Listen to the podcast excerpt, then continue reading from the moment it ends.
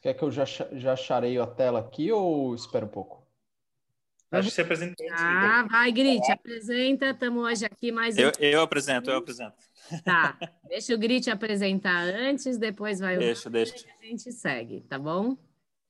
Muito bem, então. Então, eu sou o Marcelo Grit, quiropraxista, colega de vocês aí, pessoal, né? E aí, hoje a gente vai ter uma fala do nosso, eu falo nosso porque é meu e do Rayan. Eu acho que nesse time de quiropraxistas, nosso coach, o Vitor, tá? Uh, ele vai falar sobre vários assuntos. Uh, só falar um pouco da minha história com ele. Faz um ano já que, que eu estou fazendo coach com ele e uh, o, foi uma indicação do, do, do Ryan, né? Do Ryan. Uh, pra, não é nem para mim, para minha mãe. E aí ela começou a fazer coach com o Vitor, fez durante um período de tempo e aí depois não continuou e aí eu peguei e continuei então esse coach e de fato vem me ajudando bastante. Tudo é uma construção, né? Mas vem me ajudando bastante em várias questões, principalmente pessoais, tá? E que muitas vezes a gente tá acaba ficando um pouco uh, ou limitado ou não conseguindo resolver, não conseguindo evoluir. Então a gente está aí nessa nessa evolução. Então eu queria trazer esse fera aí para falar também para os Quiros, né? E para as outras pessoas também é, de fora da quiropraxia, porque vai trazer vários, várias, vários aprendizados, conceitos, explicações de várias coisas importantes que, que, muitas vezes a gente não se dá conta e que é, muitas vezes é mais simples do que a gente imagina e que a gente talvez complique. Então, acho que vou deixar o Vitor se apresentar e aí vamos ver onde vai, vamos tocar a ficha. Tá bem? Vitor, contigo aí. Legal, muito obrigado pelo convite, pessoal. É, tudo bem? Tem gente já, bastante gente entrando. Eu sou o Vitor Esprega, eu trabalho como mentor de alta performance na Pandora Treinamentos. Já sou mentor há seis anos, é, já, passa, já tive mais de 1.500 alunos. E o meu trabalho principalmente é ajudar as pessoas a alcançarem os resultados que elas querem, principalmente na vida profissional e na vida pessoal também é, geralmente na parte de relacionamentos, quando é vida pessoal, mas alcançar resultados, melhorar é, as condições de vida, o dia a dia, tomada de decisão, é uma coisa que, que acaba pegando bastante, né? Ajudar a tomar decisões.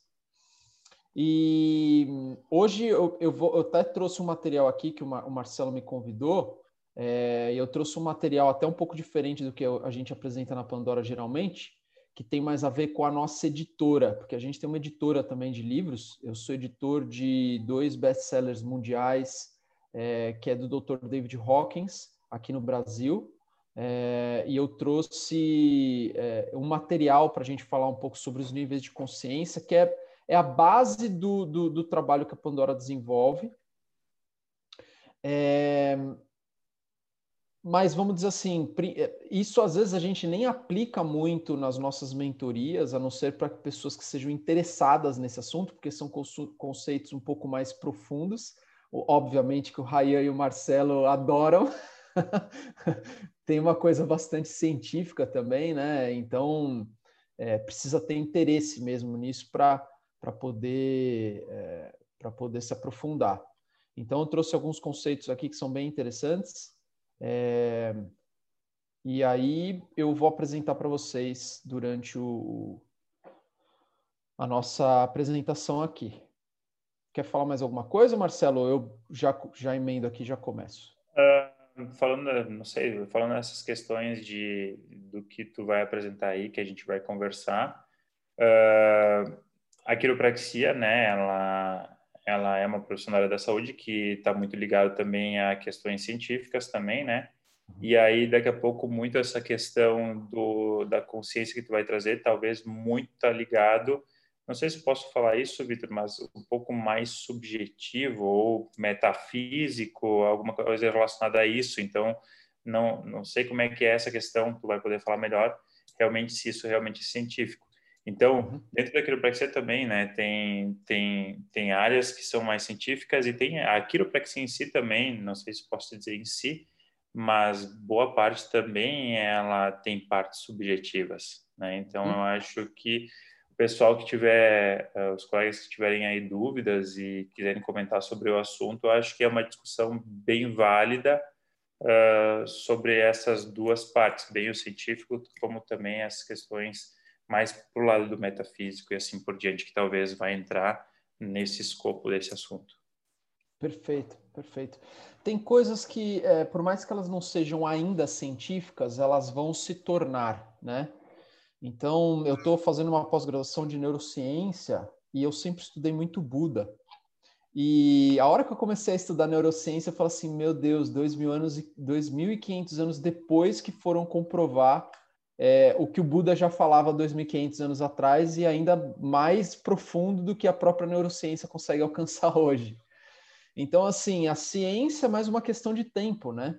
É, tem coisas que são comprovadas hoje porque a gente tem ferramentas para conseguir comprovar, mas não significa que começaram a existir a partir do momento onde foi comprovado. Isso sempre existiu. Ele só não era passível de, de, de comprovação ainda por limitação de ferramentas e de entendimento, tanto dos cientistas quanto da tecnologia.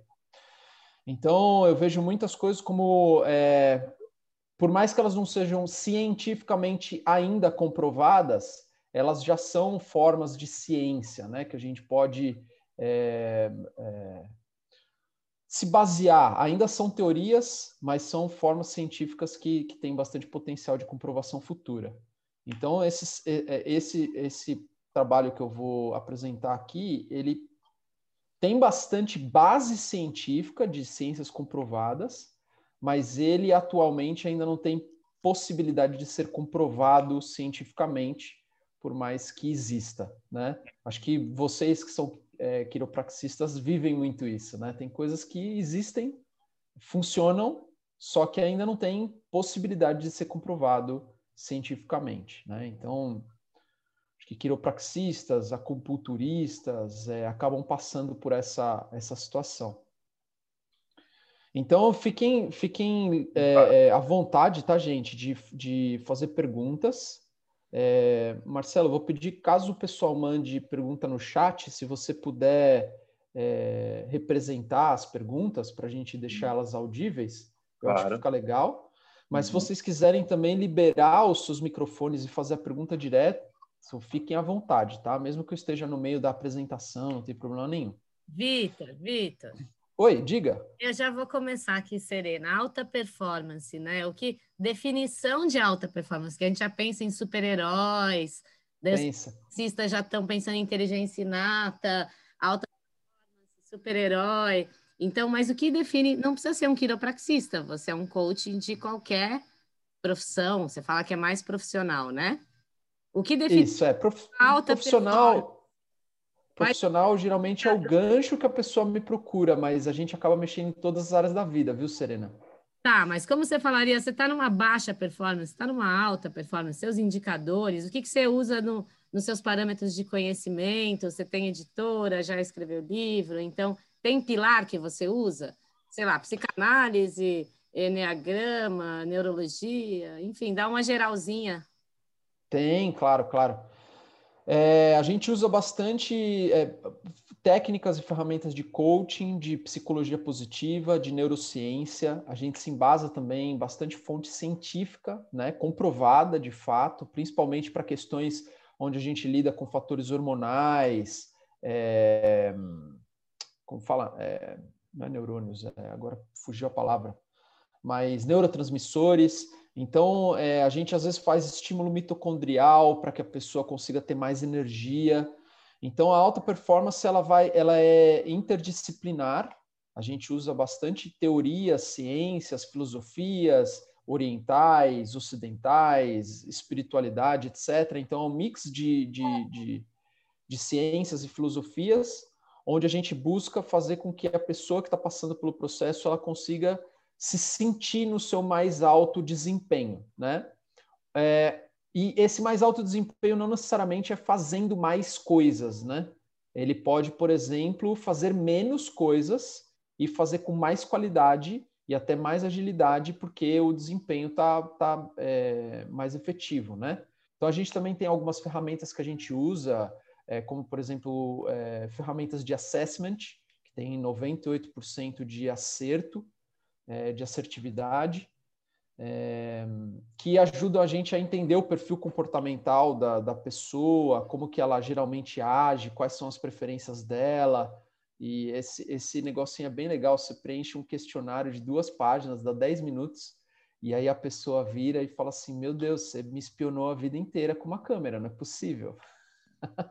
Porque esse assessment ele descreve exatamente como a pessoa você é. Você usa esses questionários de traçar perfil? Se sim, qual você usa, né? Porque tem muitos no meio empresarial é. de não sei o quê.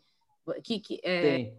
É uma variância do DISC ele, ele é, um, é um disc que, na minha visão, ele é um pouco mais aprimorado, que o disc é um pouco antigo, né? Então, é uma versão mais nova, aprimorada do disc. Ele cruza o disc com outros, é, outras quatro vertentes ali: executor, planejador, analista e, e executor, planejador, analista comunicador. Né? E aí ele, ele cruza com o perfil do DISC lá, que é o dominante, o influente, o estável e assim vai. Então ele traz um perfil ali bem detalhado da pessoa e esse perfil geralmente eu uso na, mais para a parte profissional, né? Então quando a pessoa está lidando estritamente com a área profissional, eu acabo é, utilizando esse DISC para poder ajudar a entender um pouco ali, mapear um pouco o comportamento das pessoas e até fazer uma transformação mais é, mais rápida.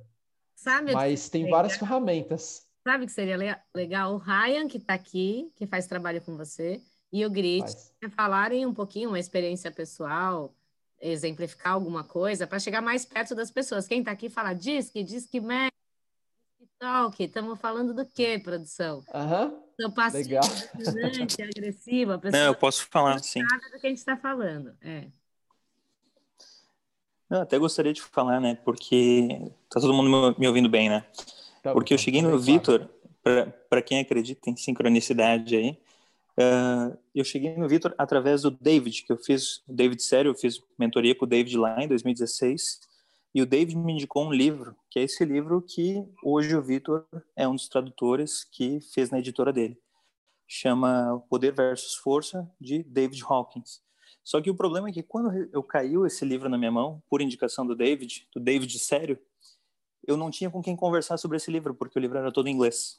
E é um livro todo tratando sobre consciência, sobre níveis de consciência e como você, do teu nível, pode crescer o teu nível de consciência no fim das contas para ser uma pessoa mais feliz, né? Em todos os aspectos.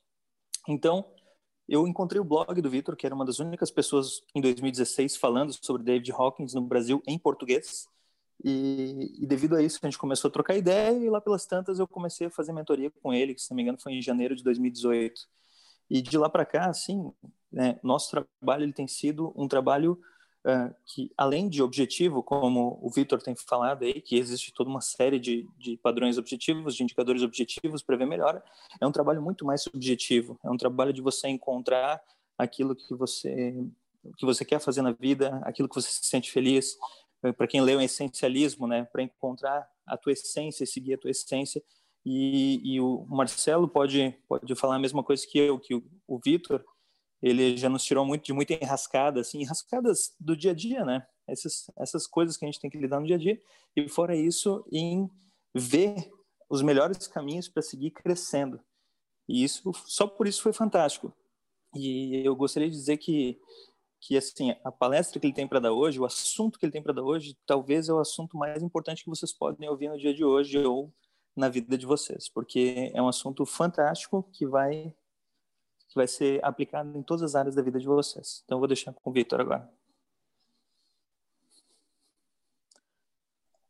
Vou chamar o Rayan para me vender, cara. Ele tá é me vendendo muito melhor do que eu. Puta merda. Perdão da palavra. Um aluno, um aluno. né? Se viu? Olha só. Quer ah, falar também, Marcelo? Ah. Uh, o, o uh, eu e o Rayan, a gente já conversou também sobre as questões do por cima, né? Cada um com o seu qual, do que mais o, o, o Vitor tem nos ajudado.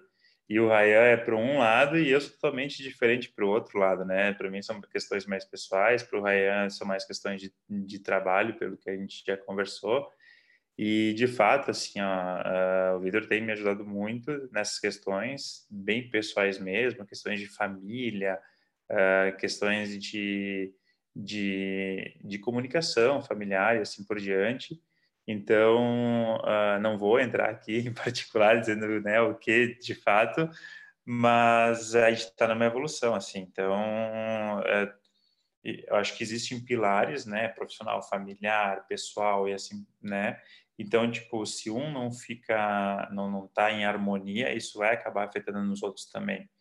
E, e, e eu acho que é para isso que a gente está aqui, né? Para essa evolução. Ninguém é perfeito, todo mundo vai ter uh, situações onde que não não não vai estar bem ou que precisa trabalhar, precisa evoluir.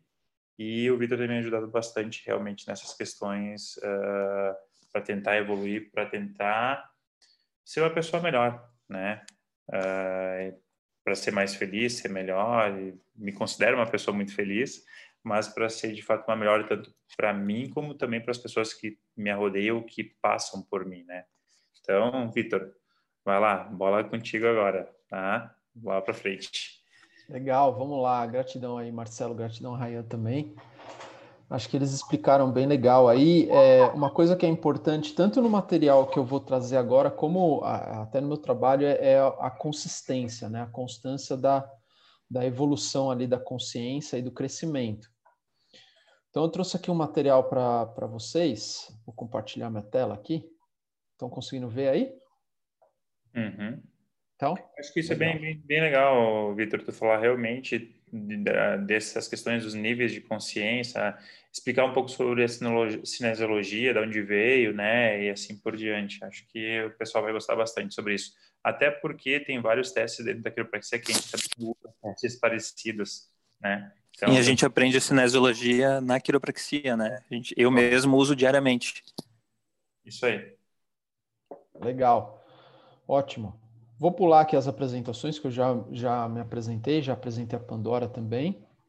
É, eu vou falar principalmente hoje do trabalho do Dr. David Hawkins, inicialmente, pelo menos, é, ele foi um psiquiatra, ele acabou chegando aqui no Brasil mesmo próximo dessa data que o Raya falou, 2015, 2016.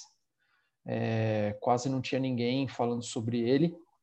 E ele é bem conhecido por um, um material que roda muito na internet que se chama Mapa da Consciência. É, mas ele tem 50 anos de psiquiatria clínica, é, morreu já, né? Então ele tinha 50 anos de psiquiatria clínica, é, lançou 12 livros, publicou 12 livros em vida. É, dois deles são best-sellers internacionais, que são os dois que a gente traduziu aqui para o português. A gente traduziu mais um também que chama O Sucesso é para Você, que é mais para a área profissional.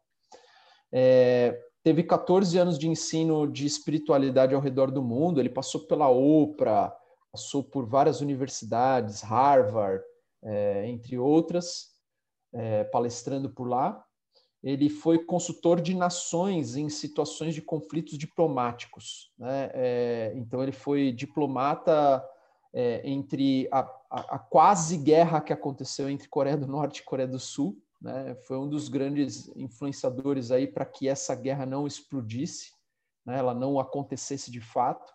Tanto que lá no, na Coreia do Sul ele foi considerado como, é, foi honrado ali como, é, acima de tudo, professor do caminho da iluminação que é Tairion Sun Cactusa. Também foi cavaleiro da Ordem dos Hospitaleiros de São João de Jerusalém. Ele tem assim, se você entrar nesse sitezinho aqui, você vai ver ali uma lista de, sei lá, umas centenas de honrarias, é, presidências que ele fazia também. Era presidente de, de tudo que era coisa lá da cidade dele. Ele teve uma das maiores clínicas psiquiátricas do mundo lá em Nova York também. Atendia uma média de 2 mil pacientes por ano. Então, assim, é, é uma pessoa que tem uma reputação bem, bem interessante. Ele escreveu também um livro que se chama Psiquiatria Ortomolecular, com o ganhador do prêmio Nobel, Linus Pauling. Então, ele tem bastante é, referência aí. E só quis apresentar um pouco ele, porque ele não é muito conhecido aqui no Brasil. Né? Ele faleceu em 2012 E, e o, o, principal trabalho dele, que foi reconhecido mundialmente aí, né, como eu falei, não cientificamente, mas com várias é, bases científicas sendo utilizadas para mostrar, vamos dizer, é, como que funciona essa, essa, essa teoria dele, né? mas é, partiu ali do Sir John Eccles, uma, uma das primeiras pesquisas ali que ele fez foi do Sir John Eccles, que era um neurofisiologista e médico que ganhou o prêmio Nobel em 1963. E ele afirmava que o cérebro não é a origem da mente. Então, isso é, é bem discutido ainda. Eu estou fazendo é, pós-graduação de neurociência, e o meu professor, que é PhD é, de neurociência, ele é não lembro se ele é doutorado ou pós-doutorado, mas ele dá, dá aula para, para a formação de doutores, ele dá aula em doutorado também. Não é o que eu estou fazendo, mas ele dá aula para doutorado também. Se não me engano, ele é pós-doutorado. É, e ele falou que realmente é uma questão na, na, na, neurociência que até agora não foi totalmente comprovada. Eles não conseguem saber como que a consciência funciona em intersecção com a mente. Né? É, um, é, um, é, uma, é uma questão aberta ainda. Né? É, da onde surge a mente, né? É, é, qual que é a formação dela. E esse Sir John Eccles, ele falou que é, o cérebro, na verdade, ele atua como um conjunto de recepção de padrões de energia, como um rádio que capta as ondas da mente.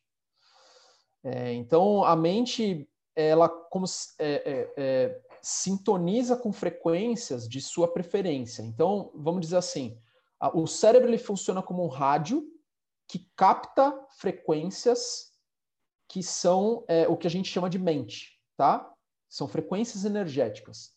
E essa mente individual, ela se sintoniza com campos de consciência, que são impessoais. Esses campos de consciência que são variados, é como se fossem antenas de rádio, emissoras de rádio, que transmitem uma programação, tá? Então a mente é, é, é esse, essa conexão entre o cérebro, que é o rádio, e essas antenas de rádio, que são os campos de consciência. Esses campos de consciência, eles têm programações, eles emitem essas programações e a mente é responsável por traduzir essas programações para o nosso cérebro em formato de pensamentos. É, então, o que, que, são esses campos de consciência? Eles são campos de consciência impessoais amorfos, né? é, aos quais eles têm programações de acordo com, é, com, com, o que você se conecta. Então, por exemplo, você se conecta com uma programação de medo, você vai começar a receber pensamentos de medo. Né? Então, você sente ali um medo e você se conecta com isso, a sua mente vai começar a trazer pensamentos de medo, que são programações desses campos de consciência, que são campos de consciência de medo. Se eu me conecto com uma sensação agradável e eu é, me firmo ali, eu me conecto com, entre aspas, uma, uma, uma antena de rádio que traduz pensamentos e sensações de alegria para mim e eu começo a pensar de forma alegre e, e, sentir cada vez mais alegria porque eu me conectei com aquele campo de consciência, como se eu estivesse passando por uma rádio e eu é, escolho qual rádio que eu vou me conectar para ouvir aquela programação só que não é tão consciente assim, né? Isso é mais inconsciente. Então a gente é, é, geralmente não não consegue compreender que a gente está se conectando com aquela estação específica. A gente simplesmente recebe a programação, mas é, é uma questão volitiva. A gente pode sim falar assim: opa, eu não quero receber essa programação. Eu escolho programação tal. E aí eu mudo meu campo de consciência é, a partir de uma decisão, de uma consciência, né? Eu fico consciente sobre aquela programação que eu estou recebendo e eu escolho a mudança, é, vamos dizer assim, da antena, da antena de rádio ao qual eu me conecto. Vitor, essa questão que tu fala, esse campo é totalmente externo, né, ao nosso cérebro. Ele, ele é ele é amorfo e alocal, então ele não está nem dentro nem fora, ele está em, em, ambos, vamos dizer assim, ele é amorfo e alocal, tá? Então não, não tem dentro ou fora, na verdade, é, é amorfo e alocal. Então, é, na hora que eu me conecto com esse campo de consciência, é, isso afeta diretamente o meu cérebro, né? É, como o meu cérebro vai receber aquela programação que naturalmente vai traduzir isso em neurotransmissores e hormônios é, que vão afetar o meu corpo negativamente ou positivamente, dependendo da carga ali que ele, que ele, que ele transmite. E até é aí que entra um pouco da, da, da cinesiologia, porque a cinesiologia ela afirma que o nosso corpo ele consegue compreender aquilo que é falso do que é verdadeiro, aquilo que é negativo, que é anti-vida, daquilo que é positivo, que é pró-vida. É, e isso veio com o, o, Goodman lá atrás, que foi o primeiro, primeiro observador ali da cinesiologia, começou a utilizar com pacientes dele para descobrir aonde que estava a doença. Então, na época, os exames eram muito precários, né? E aí ele ia fazendo teste de resistência muscular, de sim e não, é, para saber é, aonde que estava a doença. Então, o paciente ia lá, ele pegava o braço do paciente e falava assim, é, tem doença no seu estômago, né? Ou ele falava o nome da doença especificamente. O problema está no estômago. E aí, se o braço ficasse fraco, é porque era falso, então não estava no estômago. O problema está, sei lá, no, no intestino. Se o braço ficasse fraco, é porque é falso, não estava no intestino. O problema está, é, sei lá, no, no pâncreas. Aí, se ficasse forte, rígido, é porque era verdade. E ele ia lá e tratava o paciente com isso. Uhum. Depois disso, o Dr. John Diamond começou a, a, verificar que isso não era só físico, mas também comportamental. Então, ele conseguia entender o que, que a pessoa estava sentindo ali. Tem até um livro que é bem legal, bem raro de se encontrar aqui no Brasil, que chama, estou até tentando ver aqui, ele chama O Seu Corpo Não Mente. Eu não estou com ele aqui, mas ele ensina como faz a cinesiologia é, e ele fala sobre fatores, por exemplo, que influenciam né, a negatividade do corpo. Então, o corpo fica fraco porque justamente os hormônios que são liberados são hormônios que é, adoecem o nosso corpo. Então, nosso corpo responde de imediato a uma, a, uma, a uma pergunta, vamos dizer assim, né? que na verdade é uma afirmação. Você afirma algo e o corpo responde como positivo ou negativo, hum. através da liberação dos hormônios relativo àquela afirmação. E não importa, né, se a pessoa é forte, fraca, grande, pequena, vai ser sempre a mesma, desde que efetuado da forma correta. Não importa, não importa o nível de força física que ela tem. Isso às vezes acontece, eu já treinei atletas, né, muitos atletas de crossfit. E isso é muito normal. O atleta ele tem um desempenho extraordinário no treino, só que na hora que ele chega na competição, por ele ficar muito ansioso, inseguro e nervoso, o, o, o corpo dele falha, né? Não importa o quanto ele tenha de força, a, o músculo dele falha na hora de fazer o exercício porque ele está inseguro, né? Então, quantas vezes eu já tive que trabalhar principalmente a parte de mentalidade psique do atleta para que ele continuasse forte, né? Durante a competição. Porque não importa o quanto de músculo ele tem, a questão não é muscular, a questão é, é, é é mental, né? A, a, mente ordena o corpo, o corpo influencia a mente, mas o que dá ordem ao corpo é a mente. Não sei se, se é, vou, vou puxar um pouco para a quiropraxia, tá? Não sei se, se a gente pode fazer essa relação ou não. Talvez o Ryan já conversou contigo sobre isso. Uh, a gente acredita o quê? Que internamente a nós existe uma inteligência, né? Que a gente chama de inteligência inata, e que ela realmente faz essa conexão com uma inteligência maior externa, que é essa inteligência universal. Então, não sei se dá para fazer essa relação do que tu falou da nossa mente com essa estação de rádio global ou né, externo ou interno amorfo que não, não, não é difícil de explicar. É difícil de explicar. Difícil de explicar porque é, é uma, tem uma palavra para isso que se chama inefável, que é indescritível e inominável, né? É, então é muito complexo a gente conseguir explicar isso porque é, é, é subjetiva, é radicalmente subjetivo. É, e, e, tem sim uma conexão, sim, essa inteligência inata com essa inteligência maior. O, o campo de consciência ele é aquilo que, que pode ser dito como a inteligência do universo. Isso nos antigos Vedas, que Veda na verdade significa ciência em sânscrito, né? É, esse livro tem mais de 7.500 anos e ele explica sobre algo que chama Akasha, né? E o Akasha, para quem for estudar sobre o Akasha, nada mais é do que é, os campos de consciência. Então, o Dr. Hawkins deu um nome, vamos dizer assim, mais, é, mais é, moderno para isso, né? Ao invés de chamar de Akasha, ele explicou que isso são os campos de consciência. É, então, é, eu vou até falar aqui de uma parte, ó, não há nenhum evento possível em todo o universo que não seja detectável pela, pela sensibilidade requintada do campo de consciência.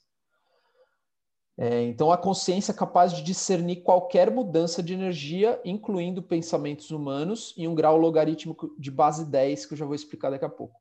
O que, que significa isso? Tudo é registrado pela, pelo, pelo campo de consciência. Então, tudo que existiu ou existe é registrado no campo de consciência. Tudo aquilo que não existe é, ou é, é antivida, né, ele, é, ele é registrado no campo de consciência como falso. Tá? Ou seja, ele não é pró-vida, ele não é verdadeiro, ele não é uh, ordem, ele é caos. Né? Então, tudo aquilo que não existe ou é, tem uma intenção negativa, vamos dizer assim, destrutiva, ele é registrado como falso dentro do campo de consciência. Então, é, o, a, a, premissa do Dr. Hawkins, ele expandiu o trabalho do Dr. John Diamond de, de, da cinesiologia através do comportamento, ele expandiu para é, para compreensão da cinesiologia, para você fazer qualquer teste que é, que você queira sobre qualquer assunto que já tenha sido registrado na consciência. Né? Então, tudo aquilo que existiu ou existe é possível de ser verificado se é verdadeiro ou se é falso. Tá? Se realmente existe ou se não existe, se é positivo ou se é negativo. E ele fez um mapa de consciência, que é o trabalho dele mais conhecido, principalmente nos físicos quânticos. Então, os físicos quânticos usam muito esse mapa de consciência é, que justamente é, exemplifica quais que são os níveis de consciência, que é o próximo slide que eu vou passar. Mas é importante a gente entender que tudo é consciência, tudo faz parte da consciência. Cada coisa, ser vivo, pensamento ou acontecimento emana uma energia discernível dentro de uma escala. E essas consciências elas interagem é, a todo instante, possuem suas limitações, tendências e complementaridades. Então, é, é como se fosse um mar de consciência, onde o, o físico ele simplesmente é a, é a, manifestação visual desses campos de consciência, tá? Então, o físico é a manifestação visual desses campos de consciência que são é, amórficos. Então, e aí a gente pode entrar mais profundo, não sei se agora também, mas agora me veio aqui, né? Eu tô falando sobre isso essas questões de realmente dentro da, da saúde o quanto que o corpo acaba desenvolvendo talvez problemas físicos dependendo talvez de como que está a consciência, como é que está o mental, como é que está o emocional daquela pessoa. É, acho que depois tu pode falar um pouco também dessa dessa ligação. Sim, sim, sim. Dá para falar sim. É, porque, de acordo com, com as consciências que a pessoa escolhe se conectar inconscientemente, isso vai afetar o emocional dela, que vai fazer com que ela libere hormônios e o corpo dela vai acabar ficando fraco, né? É, que é o que a gente pode chamar de doenças, né? Ou estresse. Então, muitas, muitas vezes não. O estresse vem de justamente é, os hormônios estarem desregulados. Então, eu estou com cortisol elevado, eu estou com noradrenalina elevada, adrenalina elevada a maior parte do tempo, é, serotonina, ocitocina, endorfina é, inibida, e eu estou consumindo prioritariamente dopamina, estou estimulando prioritariamente minha dopamina com consumos é, de estimulantes externos, então, tipo açúcar, é, joguinhos, é, é, estímulo sensorial como, como celular, então, essa característica da pessoa que está em alto nível de estresse ou está ansiosa e num grau mais profundo doente, né? Ou tensa, ou lesionada, né? Ou é, com uma dor específica, né? É, então, é a, é a psicossomatização. Então, a psique acaba somatizando no corpo. É, tem vários livros também que falam sobre isso. Eu gosto muito do Metafísica da Saúde, que é do Val Capelli e do Gaspareto. É, são cinco, cinco, cinco edições, cinco volumes. Cada uma fala de um sistema e da causa psicossomática. E agora a gente vai trazer também para o Brasil. Estamos terminando a tradução, na verdade, estamos entrando na revisão do livro Cura e Recuperação do Dr. Hawkins. Então, ele conseguiu se curar de 49 doenças, entre elas duas terminais, né, através de é, escolhas de quais campos de consciência que ele ia se conectar. Então, ele podia continuar se conectando com campos de consciência de auto-ódio, de medo, é, de insegurança, de indignação, de culpa, e ele começou a escolher se conectar com campos de amor, de serenidade, de paz, de espírito, é, e as doenças elas foram se curando autonomamente, vamos dizer assim, né? Claro que ele fez todos os procedimentos médicos necessários, mas é, muitas doenças dele eram crônicas, outras terminais, e ele conseguiu se curar de todas. Né? E ele conta isso detalhadamente nesse livro. Então, tem toda uma conexão entre o corpo físico, a mente e a consciência. Consegui explicar a sua pergunta? Consegui responder, Marcelo? Uhum, acredito que sim. Uhum. O pessoal também, se tiver dúvida, pode também ir perguntando, né? Isso, pessoal, manda, manda perguntas aí. Por isso enquanto, que só, tem que sonhar só... alto, né, gente? Por isso que temos que sonhar alto. Exatamente. aí Caminho à alta performance.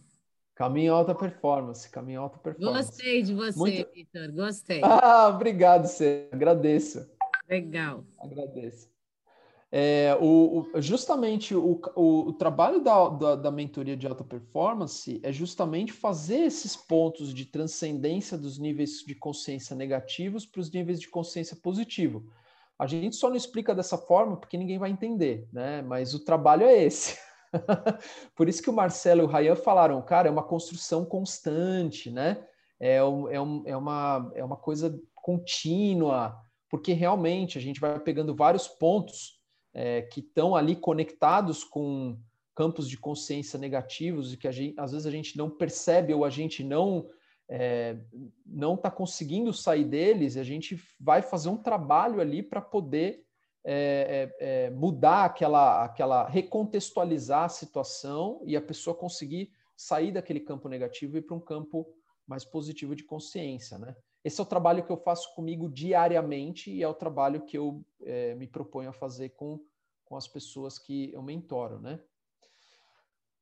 Então, uma, uma, um resumo, é, existem infinitos campos de consciência eles são compostos de percepções relativas da verdade e atuam por programações. Então, o medo tem uma percepção relativa da verdade e tem um monte de programação que são conhecidos como e se, será que, não quero, não consigo, né? Então, são várias programações inconscientes.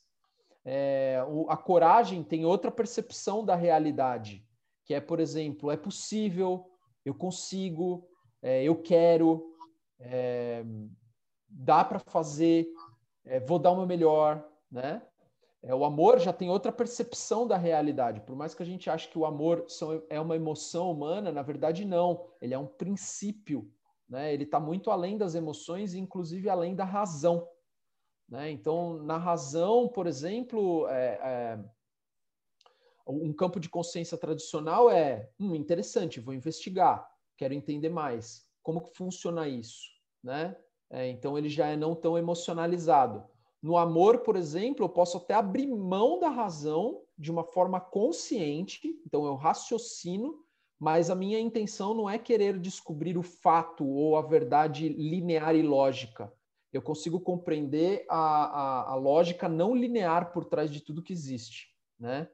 Então, é, a dinâmica não linear por trás de tudo que existe, mas que não deixa de ser uma lógica que eu gosto de chamar de lógica com L maiúsculo, que é do logos, é, que é uma lógica que nem sempre ela, ela, ela se encaixa dentro do conceito é, newtoniano de causa e efeito tradicional da ciência, mas muito mais para um, uma questão kármica do Buda, que é causa, condição e efeito, né? É, então, a, a, lógica não linear ela, ela é subjetiva porque ela entende que nada causa nada, na verdade. Tudo está se manifestando é, em sincronia. Né? Então, a gente vê muito disso na física quântica. Então, estudar David Bohm, estudar Heisenberg, é, vai conseguir compreender melhor a teoria do caos. É, então, é, é, bem comum ali na, na, na, física quântica. É um princípio. Então, cada campo de consciência tem uma visão sobre a verdade, né? uma percepção sobre a verdade, e ele acredita piamente que aquilo é a verdade. Né? Então, quando a gente está. Quando a gente quer ter razão, a gente acredita de fato que a gente está vendo a verdade e que o outro não está enxergando a verdade.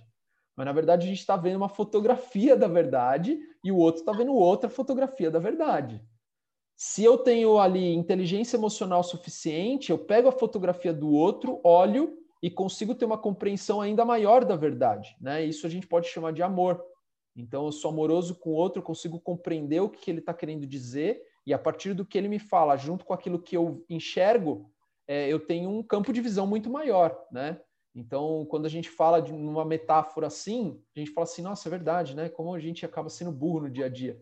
Mas é que a gente tem fatores inconscientes e na hora que a gente está inconsciente, a gente não consegue enxergar as coisas de uma maneira tão simples como essa, né? A gente está preso ali na, naquela, naquele conceito, naquele rótulo, naquela é, condição que a gente se colocou como enxergando aquilo como verdade verdadeira, verdade absoluta, né? E a gente não consegue enxergar o óbvio. Então, é, é um trabalho de constante recontextualização. Bom, os campos de consciência eles são independentes de seres vivos ou coisas, então eles, eles são, tá? eles não têm coligação, por mais que os seres vivos e coisas estejam conectados com o campo de consciência. Então, o livro tem um nível de consciência, que é o nível de consciência ao qual o autor é, inseriu no momento onde ele estava escrevendo aquela obra. Então, aquela obra tem uma calibragem, né? Dentro, é uma linguagem dentro ali dos, dos níveis de consciência ele calibra em um determinado nível de consciência, tá? É, a natureza, por exemplo, tem um nível de consciência. É o dinheiro tem um nível de consciência. Tudo que existe tem um nível de consciência. É, então, tudo que existe está atrelado aos campos de consciência de um objeto inanimado a um ser vivo complexo como o ser humano. O conjunto de níveis de consciência ao qual cada coisa ou ser está atrelada determina o seu nível de consciência geral, e o seu destino potencial. Então, é, o, o, quanto a gente enxerga da realidade vai determinar é, para onde a gente vai. Né? Então, é, o que a gente chama de destino, na verdade, é, nada mais é do que a manifestação das nossas escolhas é, e do, de quais campos de consciência que a gente está é, conectado.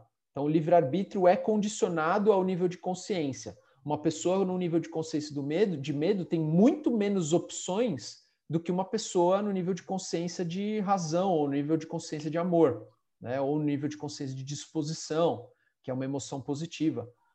Então, a hora que ela recebe um ataque, ela tem muito menos opções. Ela tem poucas opções ali. Geralmente, acessa o sistema binário cerebral, que é lutar ou fugir, né? Então, ela ataca, ela revida, ou ela se cala, ela se fecha e ela engole o sapo, e isso vai somatizar no corpo dela. Então ela não tem, às vezes, opções de diálogo na hora, onde a pessoa vem, faz algum ataque para ela, fala: opa, peraí, é, eu não te dei essa permissão. Vamos conversar sobre esse assunto, mas de uma maneira racional. Ela não tem essa opção. Essa opção não existe ali naquele quadro de consciência dela. O livre-arbítrio dela é limitado a reagir ou engolir o sapo, que é o fugir. Né? Então, de acordo com o nível de consciência, é, a pessoa ela tem opções limitadas, as quais ela pode escolher. E isso é fisiológico, tá? Eu até trouxe alguns slides fisiológicos também para a gente poder compreender como funciona é, o cérebro em níveis é, é negativos e em níveis positivos de consciência. É, Vitor, é, não sei se a gente pode ir falando, cortando, eu vou me lembrando de algumas coisas, de, de algumas Pode, aulas. pode falar sim, vai, vai me interrompendo aí. Então, tipo, é, é um, todo esse assunto é um assunto bem complexo, né? é, tem uma complexidade alta. E aí, e aí também vai ter toda a questão do, do ceticismo. Uhum. Até, até certo ponto das pessoas de fato talvez entenderem ou não entenderem, acreditarem ou não acreditarem, né? E aí uma, da, uma das falas que eu lembro que, que eu escutei na, em outras aulas que tu já deu uh, é realmente, por exemplo, essa questão do nível de consciência onde que a pessoa está naquele momento, por exemplo, de um pesquisador fazendo uma pesquisa científica. Uhum. Então, dependendo do nível de consciência, o que ele está acreditando, isso também vai ter relação ao nível de resultado que ele vai ter nessa pesquisa. É algo bem Sem cético para os é. cientistas, entende? Então, não sei é... se você pode falar sobre, um pouco sobre isso também. Eu, eu é um pouco cético para os cientistas, mas os cientistas mais realistas, né, os cientistas mais talvez racionais, eles já conseguem enxergar isso, que a intenção do pesquisador influencia no resultado. Isso é tema de física quântica. Completamente. Né? Desculpa, eles sabem disso, eles sabem que esse é. sempre existe. É. Sim. A intenção do influenciador é, influencia no resultado, né? Então, é, o cientista sério, ele sabe disso, né? É, não é muito tra trazido a público, porque isso pode gerar um estado de desconfiança extremo ao público, né? Então, pô, será que então a ciência sempre é relativa? E sim, a ciência é relativa, como qualquer outra coisa, ela só tem uma comprovação é, mais próxima da realidade é, linear, que a gente consegue enxergar, né? Então, ela, ela sim, ela, ela é mais válida do que uma opinião, né? uma opinião que não tem nenhuma base de estudo, não tem nenhum aprofundamento, mas ainda assim ela tem o seu nível de relatividade. Tanto que, putz, você vê, eu lembro das pesquisas de chocolate alguns, alguns anos atrás. Chocolate faz mal, é, não coma. De repente, chocolate faz bem, coma. Aí você fica, e aí? O ovo faz mal, o ovo faz bem. Antigamente tinha muito dessas pesquisas mais é, absolutistas, né? Hoje em dia já está um pouquinho mais um pouquinho mais leve, né? Pelo menos na, na ciência mais séria, é um pouquinho mais leve isso. Mas antigamente tinha, você é, ligava ali na mídia, você tinha, não coma ovo, o ovo faz mal, gera sei lá o quê, agora eu não vou lembrar os efeitos que falavam. Aí, de repente, um ano depois saía, coma ovo, porque o ovo tal. Então, assim, é, é relativo, né? Depende do, do interesse, da intenção e do nível de consciência, inclusive, do pesquisador, né? É, então, sim, ele vai influenciar no resultado. Ok, continue. Tá, legal. É, então, eu, eu, trouxe aqui o um mapa de consciência. É, a pessoa que vai estar ouvindo depois no, no, no, podcast não vai conseguir enxergar ele, é, mas eu vou tentar ser o mais descritivo possível. Então, a gente tem um, um, um, níveis de consciência, os quais o Dr. Hawkins ele categorizou de 0 a 1000 onde o nível de poder de cada, de cada consciência ele é, é como se fosse num grau logarítmico de base 10. O que, que significa isso? O nível 1 de consciência não é 1, nem o nível 2 é 2, tá? O nível 1 de consciência é 10 elevado a 1, que no caso dá 10, tá? O nível 2 de consciência é 10 elevado a 2, que no caso dá 100. O nível 3 de consciência é 10 elevado a 3, que no caso dá 1000, tá? E aí você vai de 1 a 1000 de consciência. Então, 1000 de consciência seria 10 elevado a 1000, né? Que dá 1 sequenciado de mil zeros, tá? Então, ele não é só um, vamos dizer assim, o dobro um do outro. Ele é exponencial o nível de poder que cada, é, que cada consciência tem. Então, ali começando na, ciência, na, na consciência mais baixa, que é a consciência de vergonha ou insanidade, é, ela tem um, ela calibra, vou usar essa palavra, tá? Calibra o um nível de consciência de zero a, a, a, mil, tá? Então ela tem um nível ali de, ela calibra em 20, tá? De consciência. Então, para a gente ter uma ideia, o que, que é um de consciência? Uma bactéria. Uma bactéria calibra em um de consciência. Um vírus é zero de consciência, não tem consciência, é uma programação é, é, é feita para a destruição da vida, tá? Ela, é, ela, ela simplesmente é a destruição da vida, ela não tem consciência, ela, ela segue uma programação, é quase que um robô, é, sei lá, natural, vamos dizer assim. Quase que um robô natural, não tem consciência. A bactéria tem um de consciência. É, a meba, se não me engano, tem dois de consciência. Uma formiga tem cinco de consciência. Uma aranha tem seis. Um escorpião tem 16 de consciência. Uma víbora tem 20 de, de 40 de consciência. Uma cobra tem 35 de consciência. E assim vai. Você tem vários níveis de consciência aos quais é fácil da gente observar nos animais. Se a gente observar nos animais, eu consigo ver muito explicitamente os níveis de consciência porque é, eles, eles ficam travados naquele nível de consciência, diferente do ser humano que viaja sobre todos os níveis de consciência. Então, o poder do livre-arbítrio do ser humano é extraordinariamente maior do que de um animal, é, inclusive dos animais mais inteligentes. Né? Então, por exemplo, o cachorro ou o chimpanzé, é, mesmo assim, eles têm uma limitação que é aquele nível de consciência dele não sai daquilo. Né? É, e aí, tudo que está é, abaixo está contido ali naqueles. É, é, então, por exemplo, um cachorro ele tem um nível de consciência ali de 250, que é um nível de neutralidade. Então, ele tem uma função bastante neutraliz, é, neutralizante emocional. Então, por isso que ele é considerado uma, um dos melhores amigos do homem. Ele neutraliza as emoções humanas.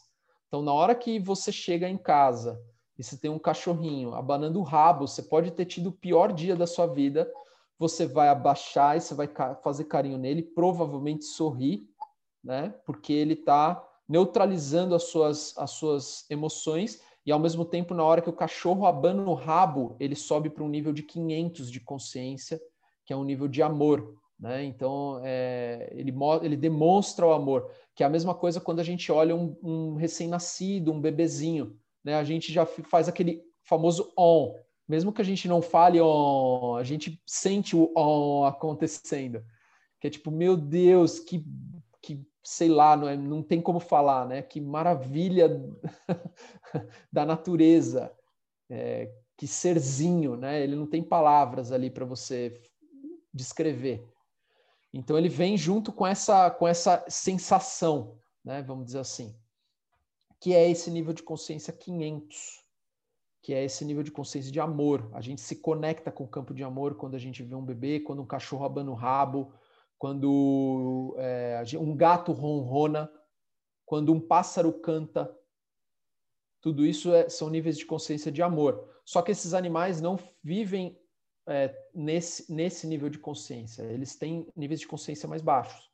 Então, o cachorro tem um nível de consciência de 250, em média, o, o gato 245, é o nível de consciência de coragem, e tudo que está abaixo do nível de 200 de consciência é aquilo que é considerado como é, falso ou negativo, tá? Então, é que ele se conecta com uma falsidade de sobrevivência é, ou é negativo, ele, é, ele não, não, não é pró-vida, tá? Então, a natureza, por exemplo, tem o um nível de. A, a, a, grama, as árvores, é, a vegetação, né, a, a, a, flora, ela calibra ali em 200, 205. Algumas pedras preciosas em 210, que é um campo de neutralização do negativo. Já alguns animais que são baseados em programações de sobrevivência, como principalmente os animais selvagens, eles calibram abaixo de 200. Então, lobo, urso, cobra, é, baleia, golfinho, inclusive. Muita gente fala assim, mas golfinho, eles são tão fofinhos. É, eles são simpáticos com os seres humanos, mas a gente tem que lembrar que eles são infanticidas, né? Eles matam os próprios filhos por diversão, muitas vezes. Então, assim, é, não é um campo de consciência pró-vida. é, ele é um campo de consciência, muitas vezes, é, destrutivo, né? Ele não entende ali é, níveis elevados de consciência. Mas aí, então, mas talvez, talvez quando eles têm é, a mesma coisa, tipo, golfinho quando tá quando eles são ensinados, eles interagem com os seres humanos, assim como também, por exemplo, leões, tigres interagem, não eleva o nível de consciência também do próprio animal naquele momento? Sempre que o animal tem contato com o ser humano, ele se beneficia, dando, seja é, através de alimentar o ser humano, ou seja através de ser criado pelo ser humano, é, ou seja através de ser domesticado pelo ser humano, como por exemplo um cavalo de montaria. É, então, sempre que ele tem contato com o ser humano, principalmente o ser humano que é, é, é benéfico à vida, ele se beneficia muito.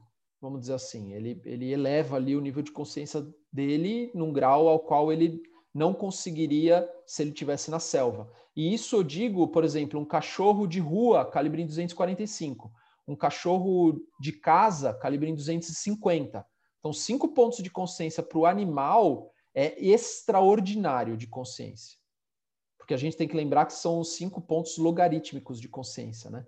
Então é uhum. extraordinário, é um nível de alegria é, supremo assim para o animal. Ô, Vitor, uma pergunta. Diga.